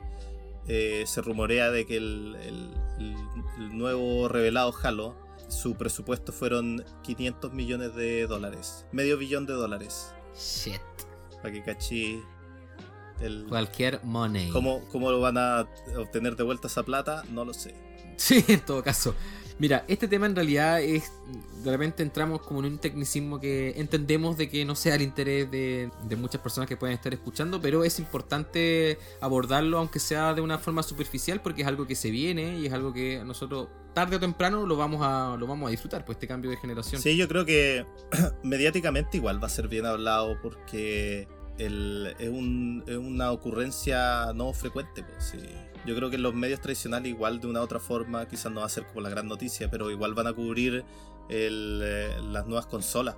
De todas maneras, de todas maneras, considerando que la industria de los videojuegos es la industria que hoy por hoy se mantiene con, eh, con un desarrollo económico por sobre industrias como la música, como el cine o proyectos audiovisuales, eso es, eso es algo real. Claro. Y por lo mismo que va de seguro va a acaparar eh, mucho la atención de, de los medios eh, masivos, porque es algo que, que se viene y como tú bien dices, tiene una no es algo que, que ocurra frecuentemente. Hay que esperar siempre esta misma cantidad de años, 7 u 8 años para, para pasar por esto mismo. Te iba a preguntar si hay algún otro aspecto que, que quisieras mencionar eh, de esto, como para ir cerrando esta, este apartado. Eh, que supongamos ahora eh, se están explorando igual también otras tecnologías en relación a las consolas como el- la inclusión del audio 3D para generar eh, esta como inmersión dentro de estos mundos fantásticos que sea mucho más creíble. po. Lo innovador de esta tecnología es que va, va si tú tienes audífonos, independiente de qué tipo de audífono sea, eh, vaya a poder tener como un espectro bien interesante de el- del audio alrededor de como de tu cabeza, ¿cachai? Y también se supone que va a poder funcionar con los speakers de, tus televis de tu televisor. po. Entonces, si tú estás sentado a cierta distancia, igual vaya a poder recibir, quizás no del, de- con la misma potencia ese efecto, pero vaya a poder sentir como que el audio igual es un poco más envolvente, po, sin, sin la necesidad de un sistema surround. Que la raja igual ese, ese punto, sí. Eso es algo que, que igual a mí por lo menos también me tiene como bien expectante. Yo no suelo jugar con, con auriculares ni nada, pero, pero si es así que se va a notar también en tu televisor. Claro, la raja, sí, igual. no, la raja. Y yo encuentro que igual es necesario para la industria enfocarse igual en ese tipo de cosas. po. El salir un poco del, del 4K y de los 60 frames y explorar otras, otras cosas interesantes como lo es el, el sonido. Y nuestro amigo Elon Musk no, no está aquí metido en la industria de los videojuegos todavía, ¿o no? No, O- no, yo, yo creo que está... Falta. Es que cuando sea, cuando la consola esté insertada en tu cerebro, yo creo que ahí le va a interesar a, a Elon Musk. Ahí- Puede ser, puede ser, Claro. puta, ahí lo estaríamos conversando entonces.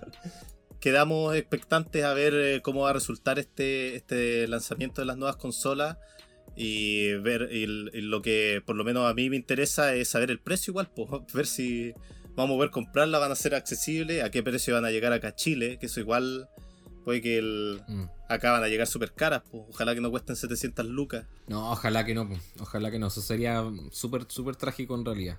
Pero vamos a estar expectantes en poco mundo, eh, por lo menos vamos a estar ahí pendientes de, de cómo se va desarrollando este tema también de aquí en los próximos meses.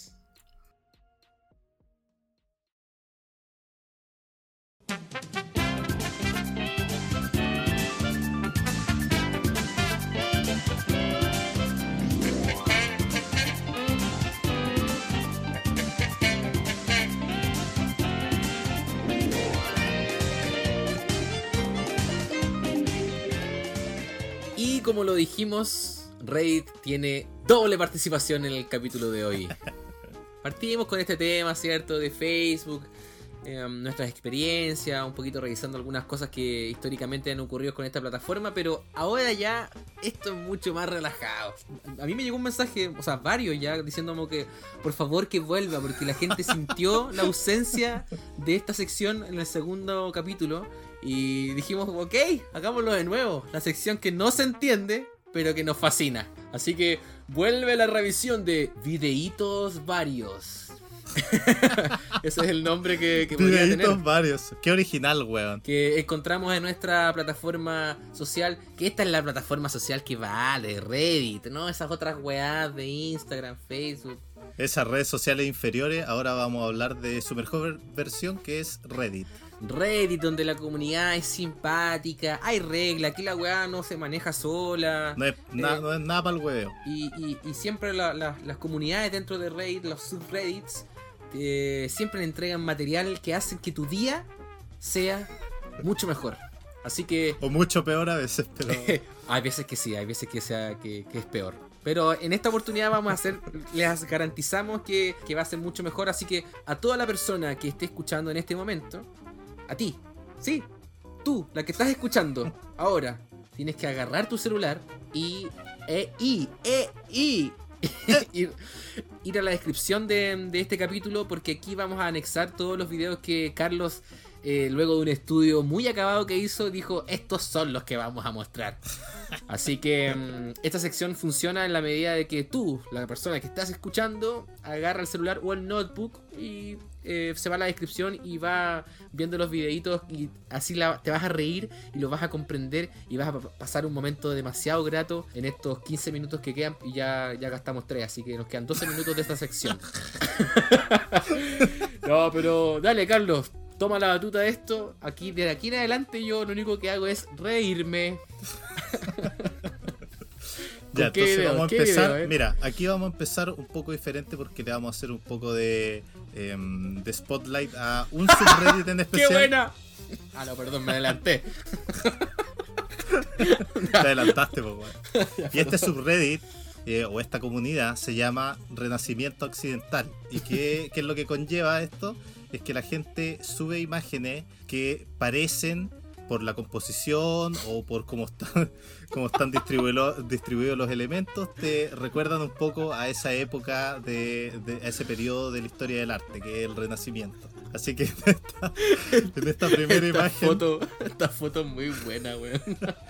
Tenemos aquí eh, miembros de la oposición eh, en, en Japón intentando bloquear a la persona que tenía que firmar para poder pasar unas nuevas leyes de, de inmigración que eh, iban a instaurar. Así que aquí lo vemos al, al japonés, eh, un solo japonés, y hay unas 10 personas encima intentando detenerlo para que no pueda firmar. Weón, esta imagen es muy buena porque la situación de verdad que es jocosa por sí misma, pero calza, Claro. calza tan bien con esta descripción que tú hiciste de, de lo que se trata este subreddit, porque realmente tiene todos los elementos como de... Hay un weón más arriba como que tiene una expresión emocional que no tiene nada que ver con... con lo que está pasando, ¿cachai? Hay una loca así como, ¡guau! ¿Pero qué ocurre acá? Claro, con la mano así como, ¿qué ocurre acá? Y hay otro como mirada de decepción, con la cabeza un poco girada. Otro con ira, con rabia. Es muy buena porque realmente esta es una weá con la que te podría si, si alguien hubiera hecho como. Le hubiera puesto un filtro o no sé, weón. Obviamente no, no, no, no puede responder a una época del Renacimiento por el solo hecho de los trajes, que es la weá más visible. Claro. Los relojes y toda la weá, pero de verdad que si uno se pone a revisar como eh, por encima lo que tú decís, este periodo del arte, te vaya a pillar con escenas de este tipo, po, ¿cachai? Sí. Entonces a mí me da mucha risa esa weá, de verdad que lo encuentro muy buena, weón. La revisión de este subreddit es una invitación que hacemos porque hay muchas imágenes que, que apelan a esto mismo, ¿no? Sí, pues hay muchas imágenes y harta gente que ya, porque encuentra muy divertido este subreddit, ellos crean sus propias imágenes eh, intentando evocar eh, esta, esta estética que tenía el Renacimiento y sale, hay una weá muy divertida. Me gusta mucho la expresión del, del viejo que tiene que firmar, así como está como ¡Nah! ¡Nah! ¡No! ¡No me detengan!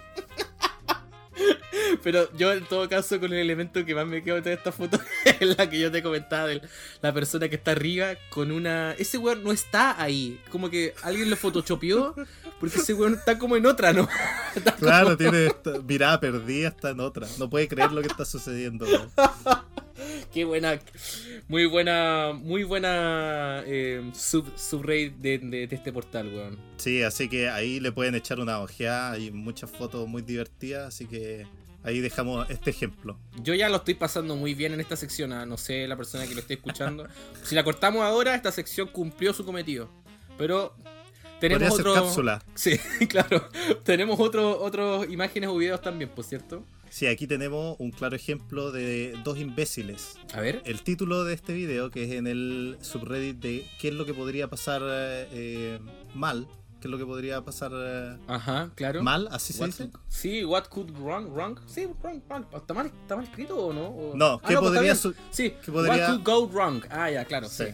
Claro. Bueno, y el título se llama eh, Ladrones intentando eh, entrar a un, a un local. Y tienen cada uno un ladrillo, entonces están intentando golpear el- la ventana para poder acceder al lugar. Uno lanza el ladrillo y este ladrillo rebota y le llega noqueando al, al amigo. Aquí igual es más o menos gráfico.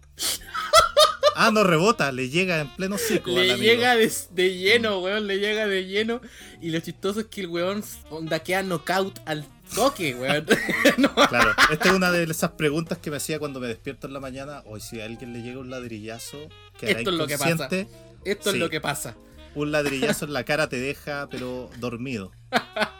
La descripción de- del subreddit también es, es- es demasiado precisa, weón. Este es el Sí. mejor lugar para aprender lo que no hay que hacer. Sí. Entonces, o qué, qué- qué- qué cosa mala podría suceder si intento hacer esto? Aquí lo pilláis en este, en Por este eso- subreddit.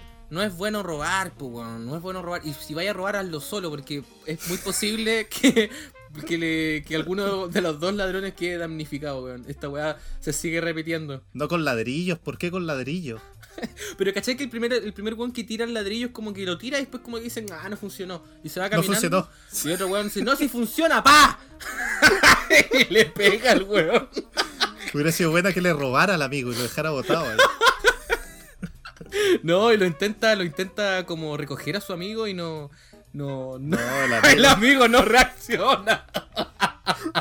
Ay, Lo bueno es que son ladrones y nos podemos reír, porque si fuera gente Sí. normal no nos podríamos reír. Porque Claro, se- seguramente hay contusión, sagrado interno. No, pero no. son ladrones, así que imbéciles. Pero no sabemos en realidad a quién le estaban robando. Si estaban entrando a robar un banco, no me molesta Ah, tanto. claro. Sí, pero Qué si era- lástima. me da mucha risa el ladrillazo. Porque igual entero ahueonado el weón que tira el ladrillo al amigo, pues weón. ¿Cómo no va a que el weón, weón se estaba cruzando, weón? muy bueno, muy bueno, weón. Ay, ay, ay. Ya, bueno, yo podría ver mucho más rato este video, pero pasemos a, pasemos a otro. Ahora pasamos al, un poco al reino natural, porque acá en Poco Mundo nos gusta harto estos fenómenos de la naturaleza que son gigantes. Así y es. aquí en, en este video, que a mí me gusta mucho este subreddit porque se llama Nature is fucking lit. Mira, para la gente vieja que no entiende qué es lit. Es que significa como pre- prender o como una llama. Tú lo puedes Claro. asociar como con, con una Sí. llama. Y, y es- tiene una connotación positiva que usa la gente más joven para decir como que algo es bacán. Esta weá está prendida. Claro. Eh, Una traducción chilena sería como, la naturaleza está entera prendida. Una weá Sí, así, ¿o no? exactamente. la- muy buena traducción del Nature is fucking lit. ¿Y qué está pasando en esta weá, loco? Claro, y aquí en este video No, es eh, como una persona captó eh, desde el suelo cómo se está formando un tornado. ¡Oh! Y aquí es muy Oh, particular igual porque el tornado empieza finito y es como tanteando la tierra, así como, a ver, Weón, voy a, son voy a 14 caer aquí. segundos. Son 14 Sí. segundos y te vaya a la mierda. No, esto es una weá... Nature, nature is fucking lit. Oye, weón, la cagó, porque de verdad el video dura 14 segundos y lo estamos, te lo estoy diciendo a ti, persona que no nos hiciste caso y no quisiste irte a la descripción del, del capítulo para ver estos videos, te estáis perdiendo el medio video, weón. Porque, Claro, usar la imaginación nomás, po, weón. porque, weón, claro, la weá se está formando y choca con la... o sea, se supone de que no es que la weá llegue... eh, no es De que llegue a la golpe. Tierra, pues se supone que Mm. la weá, también la Tierra tiene que tener como una una formación y las weas se juntan, pues cierto, es como que siempre Claro. lo he entendido así. Pero igual, oh, bueno, y los buenos están Y aquí al se lado ve ese fenómeno, po. Bueno, están al lado grabando. Están al lado. De hecho, aquí para, para que la gente entienda un poco, el, el tornado se está formando, pero es muy lento, se ve muy lento y baja como un brazo del tornado muy lentamente y se conecta con esto que tú estás comentando, con otro tor- torbellino que ya está en la tierra, po, y están al lado. del- Es como yo, ayer vi un video que nada que ver, una buena que ver también de lo mismo, pero un tornado de fuego que se estaba formando en un Oh. lugar, weón. Era como ya, paremos el Chucha. 2020, por favor, weón. Sus tornados de fuego, weón. Oye, mira, el, eh, una cosa que tiene mm, como bacán también este subreddit, como para que, para que se hagan una idea de, de la cantidad de personas que pueden ver esta weá, o, o que ya ven este tipo de contenido. eh, este subreddit tiene 4.2 millones de, de suscriptores, weón. Es caleta igual, pues, weón. Escaleta es Porque- uno de los subreddits más populares de. Sí, porque de Reddit a, en a general. diferencia del, del- del- de esta imagen de, de- esta muy buena imagen de los japoneses que habíamos hablado antes eh, y de, la- de los ladrones, no, de los ladrones también tiene 4 millones, weón. Si son raids, son bien visitados. Sí. Sí. No, muy bueno, muy bueno este video. Este video es realmente asombroso, weón. Y yo me estaría re cagado de miedo si estuviera viendo esa weá en vivo. No, yo no, yo no sé cómo la- esta gente no arranca, weón. Si está ahí eh, arriba de tu cabeza formando el tornado, weón. No, ya, dirigio. Ya, y ahora, y ahora ver, para, con- para para terminar, terminar. tenemos aquí un videón. Eh, Es esto es. Aquí, bueno, este es parte de una dualidad de subreddit, que hay uno que se llama Watch People Die Ok. y otro que se llama Watch People Survive. Este es de Watch People Survive. Claro, porque como mira a la gente sobreviviendo. Ah, no, no cachaba Claro. que había otro que, que era con gente muriendo. Ese debe ser Sí. como. Sí, tenemos que eh, advertir de que tanto este subreddit como el que tú haces menciones tienen esta etiqueta de NSFW, ¿cierto? Claro, Que significa eso Not Safe for Work. Sí, que no son No. seguros para verlo. Tienen que verlo, no dejar que la abuela lo vea, ni que el niño los vea, ni nada. Tienes que estar en el contexto adecuado para poder ver este, Claro. este contenido. Ya, y este video, ¿cómo, ¿de qué se trata? A ver. Este video está tomado de una cámara de vigilancia aquí como en un embarcadero de... ¿Qué son, qué son estas cosas? Como mini Yates. yates. Mini yates, Son- sí, Claro, sí. son, son como Oh. mini yates.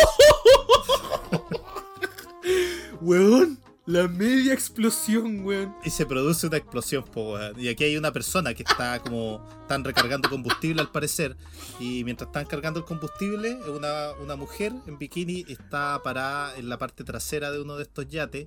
Y lamentablemente se produce una explosión que la envía volando, pero como por dos metros. Oh, weón, y queda. Bueno, A ver, nosotros igual- habíamos visto este video antes, pero yo creo que no lo había visto con audio. Uy, esto bueno se va a la mierda. No, pero la repetición igual es muy heavy porque casi la pilla la mina, la weá explota y, y por suerte no la agarra. Bueno, por eso está en este subreddit, de mira cómo la gente sobrevive, pero Claro.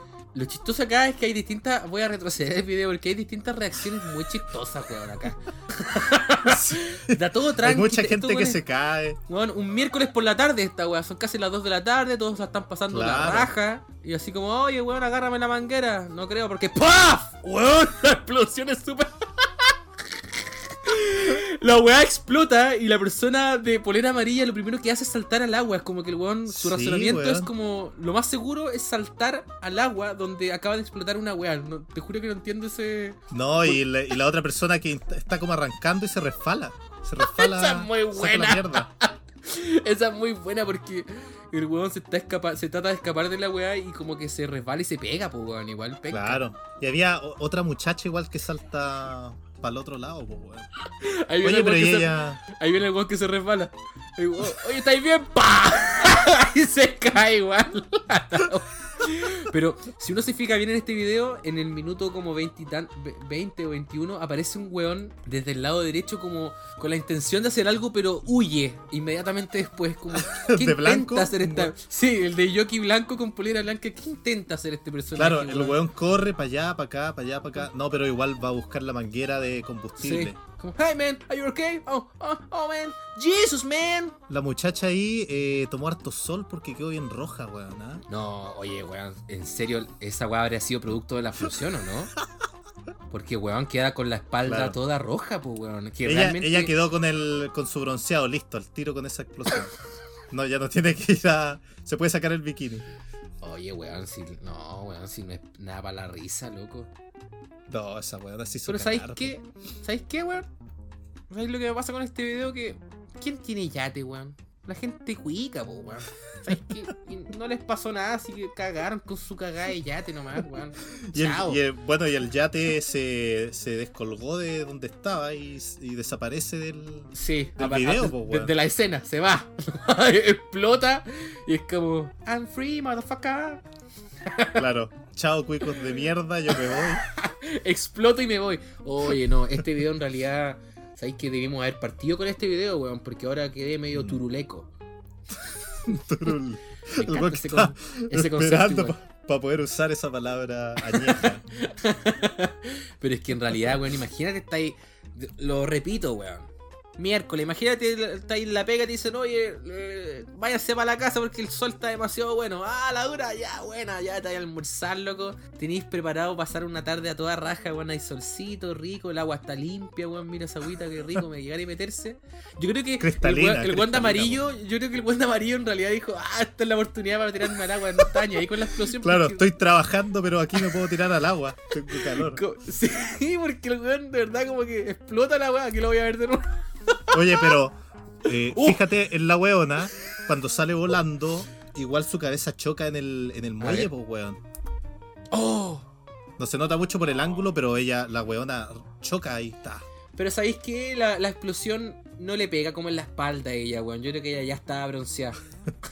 Ya había estado en otra explosión antes. Sí, ya estaba en otra explosión. Y el pero, weón, eh. el weón que se resbala del barco es muy chistoso. Es como, weón, cabros, ¿qué les pasa también? ¡Uap!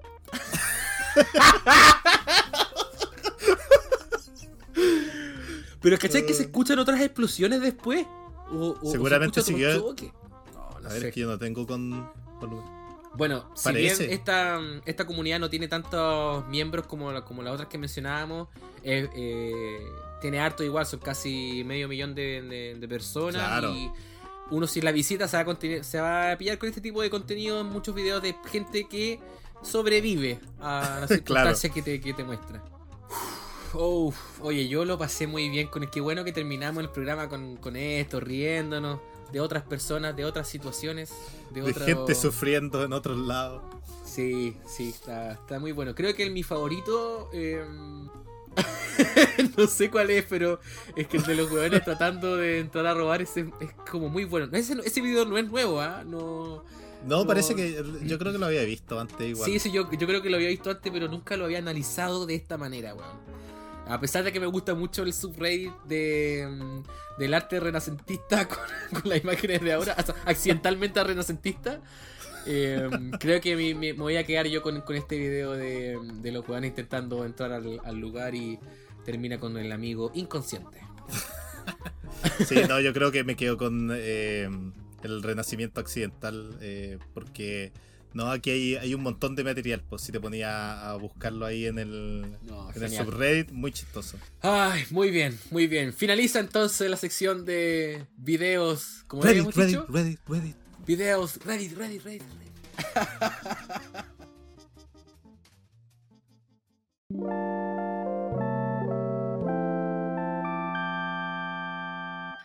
en reírnos, ¿ah? Así se dice en el sur, en el sur. Cuando uno se ríe mucho, después comenta, ay, ay, ay, en reírnos, ¿no? Oye, es que lo que pasa es que es muy grato de, después de la vorágine de temas que tratamos en esta, en esta entrega, es muy grato terminarla de esta forma, pues, weón. Reírse de las cosas simples de la vida. De... Sí, pues de la estupidez ajena, de las tragedias que le suceden a las otras personas también. Una fórmula que, que nunca se va a acabar y que ojalá que nunca se acabe. Un reírse Sí. de la desgracia ajena. Entendiendo también eh, de que no haya ninguna desgracia de por medio. O sea, solamente había un weón que recibió un ladrillazo en la cara. Nada muy grave. Pero era un ladrón, era un ladrón, así que no importa. Oye, bien, bueno, eh, a mí me pasa constantemente esto de que mm, termino agotado por esto mismo, por esto mismo, porque uno hemos conversado tantas cosas, nos hemos compartido distintos intereses que te agota la weá, pues te agota y, eso es bueno porque significa para mí de que le sacamos el provecho nuevamente a esta, a esta instancia, aunque me gustaría recalcar una weá. ¿Qué cosa? Que siento que no, no, no quedó muy, muy eh, enfatizada en cuando lo comenté. Quiero eh, solamente mencionar respecto a la sección de videojuegos que conversamos de, de Undertale.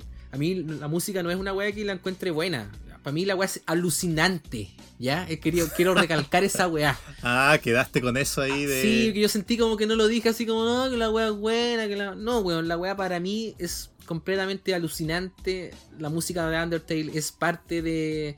De- del soundtrack de mi vida, weón, a esta altura. Y eso que para mí, Undertale es un juego súper nuevo. O sea, yo lo jugué cuando tenía 26, 25 años. Y aún así, loco, eh, desplaza distintos soundtracks que me, que me gustan bastante. Y eso es, es como fuerte decirlo. Solamente quería recalcar esa weá. Sentí que había sido que medio, muy- medio julera mi, mi alcance antes, ¿cachai? Es que el soundtrack de Undertale es súper icónico. Sí, Yo ah. creo que la gente que lo escuche una vez les va a quedar la canción ahí, o varias, en la, en la cabeza y les va a costar sacársela. Sí. Así que ahí vamos a dejar seguramente links para que por último puedan escuchar eh, algunas de las canciones de, de Undertale. Sí. ¿Hay alguna cosa que a ti te gustaría recalcar de alguno de los temas que hayamos revisado en el día de hoy? Que para la gente que tenga un remoto interés en, en Reddit como una aplicación, también lo pueden descargar en, en su celular.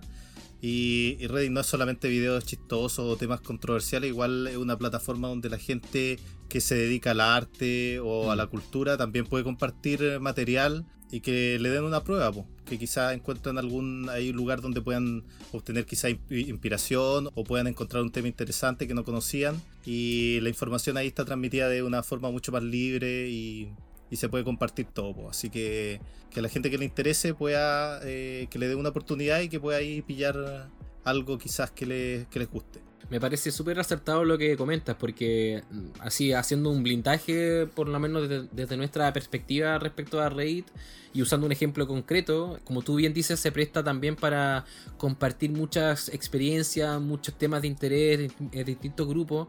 Eh, Por ejemplo, en el caso de nosotros hemos recurrido también a, a qué es lo que les va pasando a las otras personas que hacen podcast.